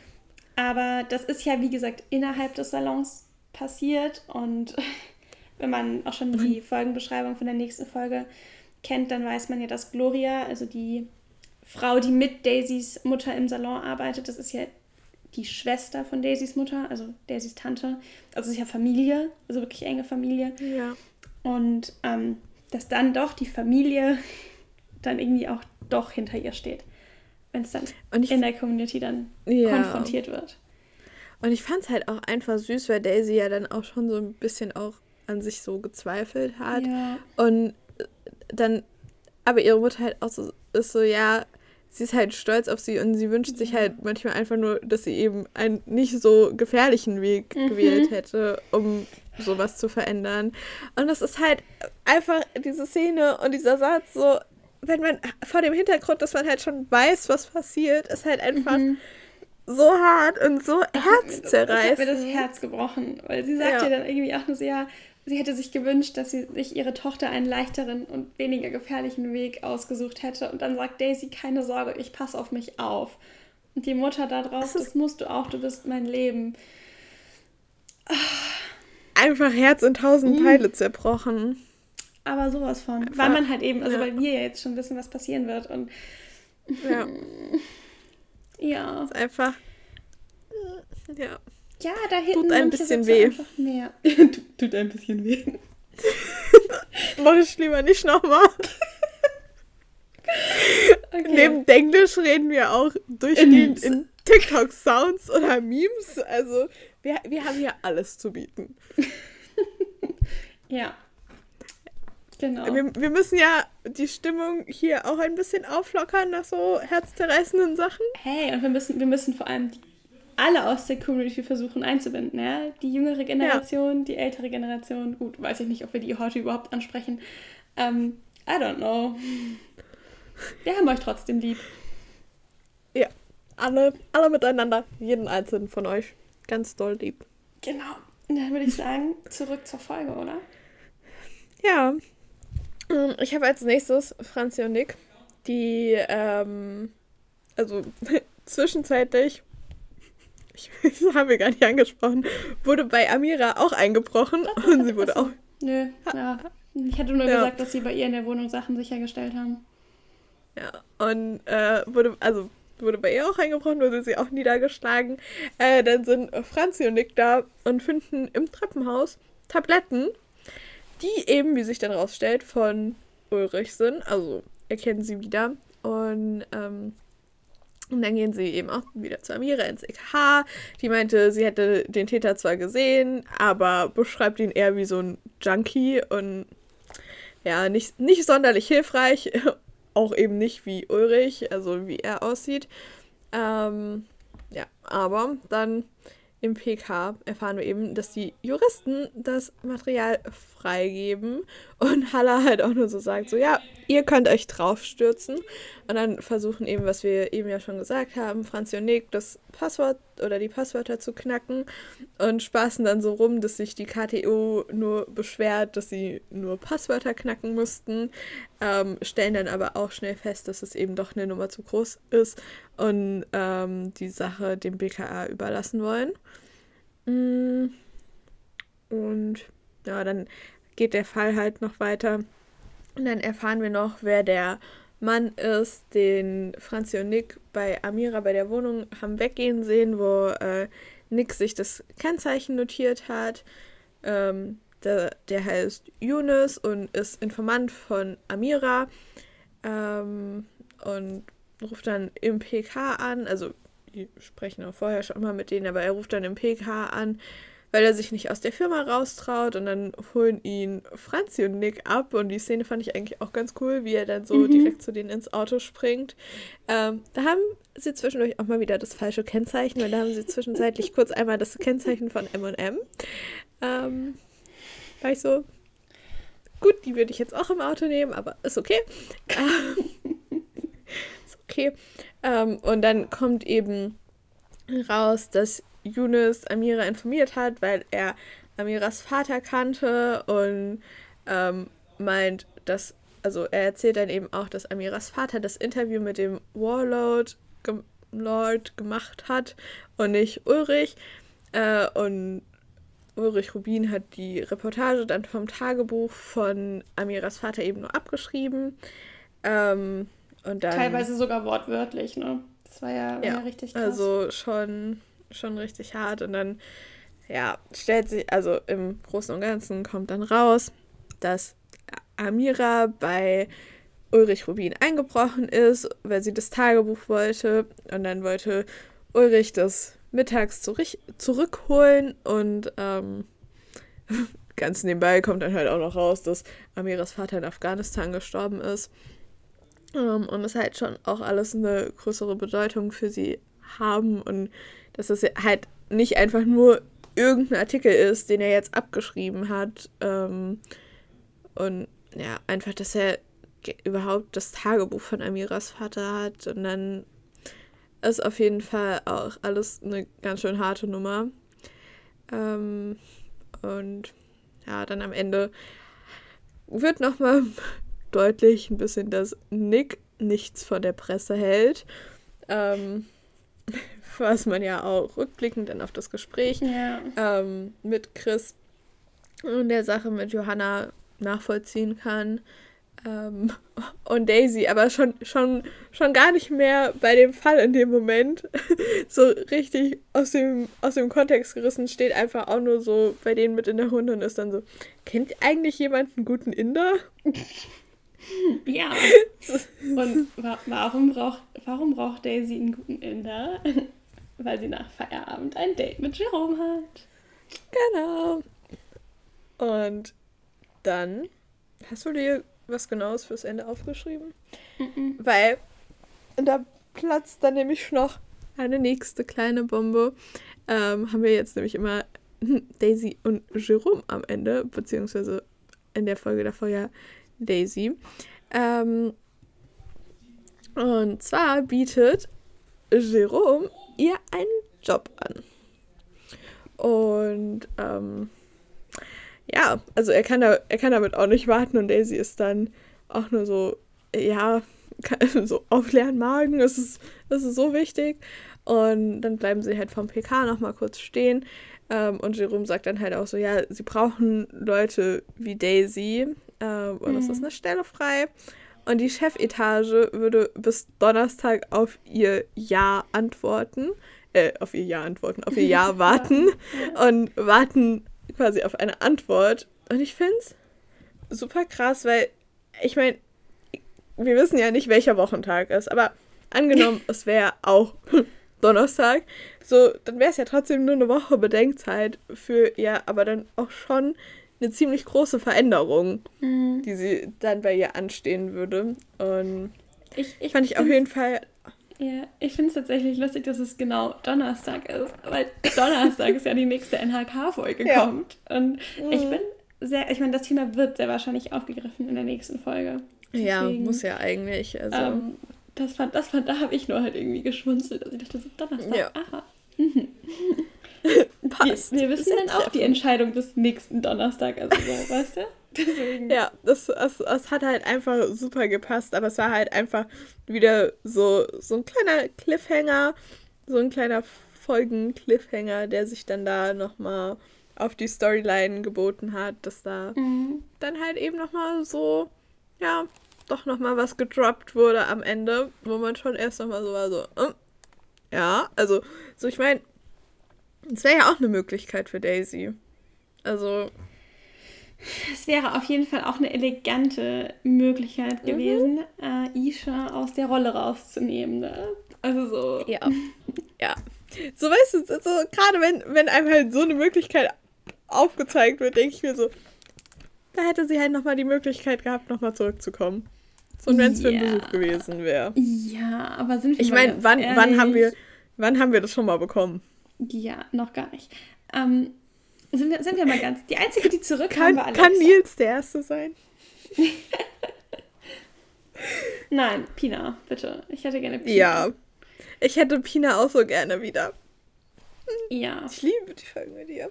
Auch, auch einfach zu Besuch oder so. I would ja. love that. Einfach so, eine Gast, so ein Gastauftritt.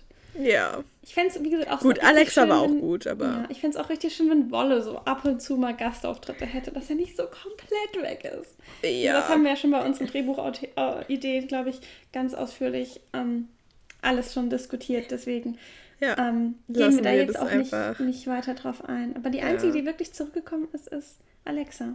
Alexa. Ja. Aber Naja, aber damit endet auf jeden Fall diese Folge. Und ja, wir sind auf jeden Fall ganz gespannt, was es jetzt bei uns morgen als Morgen. gibt. Weil äh, es ist nämlich Mittwoch und bei uns ist auch jetzt gerade noch 2023, ähm, während wir aufnehmen. die, letzten, die letzten Tage Crazy. des Jahres. Ja. Ja, Deswegen hoffen wir, dass euch die Folge gefallen hat. Uns hat sie ein bisschen ein paar Flashbacks gegeben zu äh, Anfang des Jahres, wo wir einen Podcast aufgenommen haben, wo wir immer noch am Anfang ja sogar vier Folgen in Mhm. einer Podcast-Folge besprochen haben, um up to date zu sein, ähm, Ja. dass wir quasi dann passend Ja. zum Staffelfinale hin die Folgen wieder einholen. Ähm, deswegen ist es heute auch mal wieder ein bisschen länger geworden. Aber ich glaube, das ist in es Ordnung. ist noch im Rahmen. Ich Es glaube, war es im allerdings sehr schade, dass wir jetzt für unseren Jahresabschluss nur zu zweit hier saßen. Aber Sabrina ja. hat es leider erwischt und äh, die muss ich erstmal ausprobieren. Die liegt leider flach. Ähm, aber und, hoffentlich dann bei der nächsten Folge wieder zu dritt. Auf jeden Fall. Im Herzen sind wir immer alle zu dritt da. Also ja, sowieso. Immer, immer Spirit von allen mit dabei. Und ansonsten hoffen wir, dass euch die Podcast-Folge gefallen hat, dass ihr gut in 2024 reingerutscht seid und einen guten Jahresanfang habt. Und dann freuen wir uns, wenn ihr weiterhin fleißig mit dran bleibt, uns schreibt und uns wissen lasst, wie es euch geht und wie ihr die Folgen findet. Und ob ihr es jetzt schon glauben könnt, dass tatsächlich ja eigentlich schon die Hälfte der Staffel rum ist, weil wir sind immer noch äh, sehr geflasht davon und es ist noch nicht so ganz realisiert. Mhm. Ähm, genau, und dann hoffen wir, euch hat die Folge gefallen und euch geht's gut und dann hören wir uns beim nächsten Mal wieder in alter Frische. Bis dann. Tschüssi.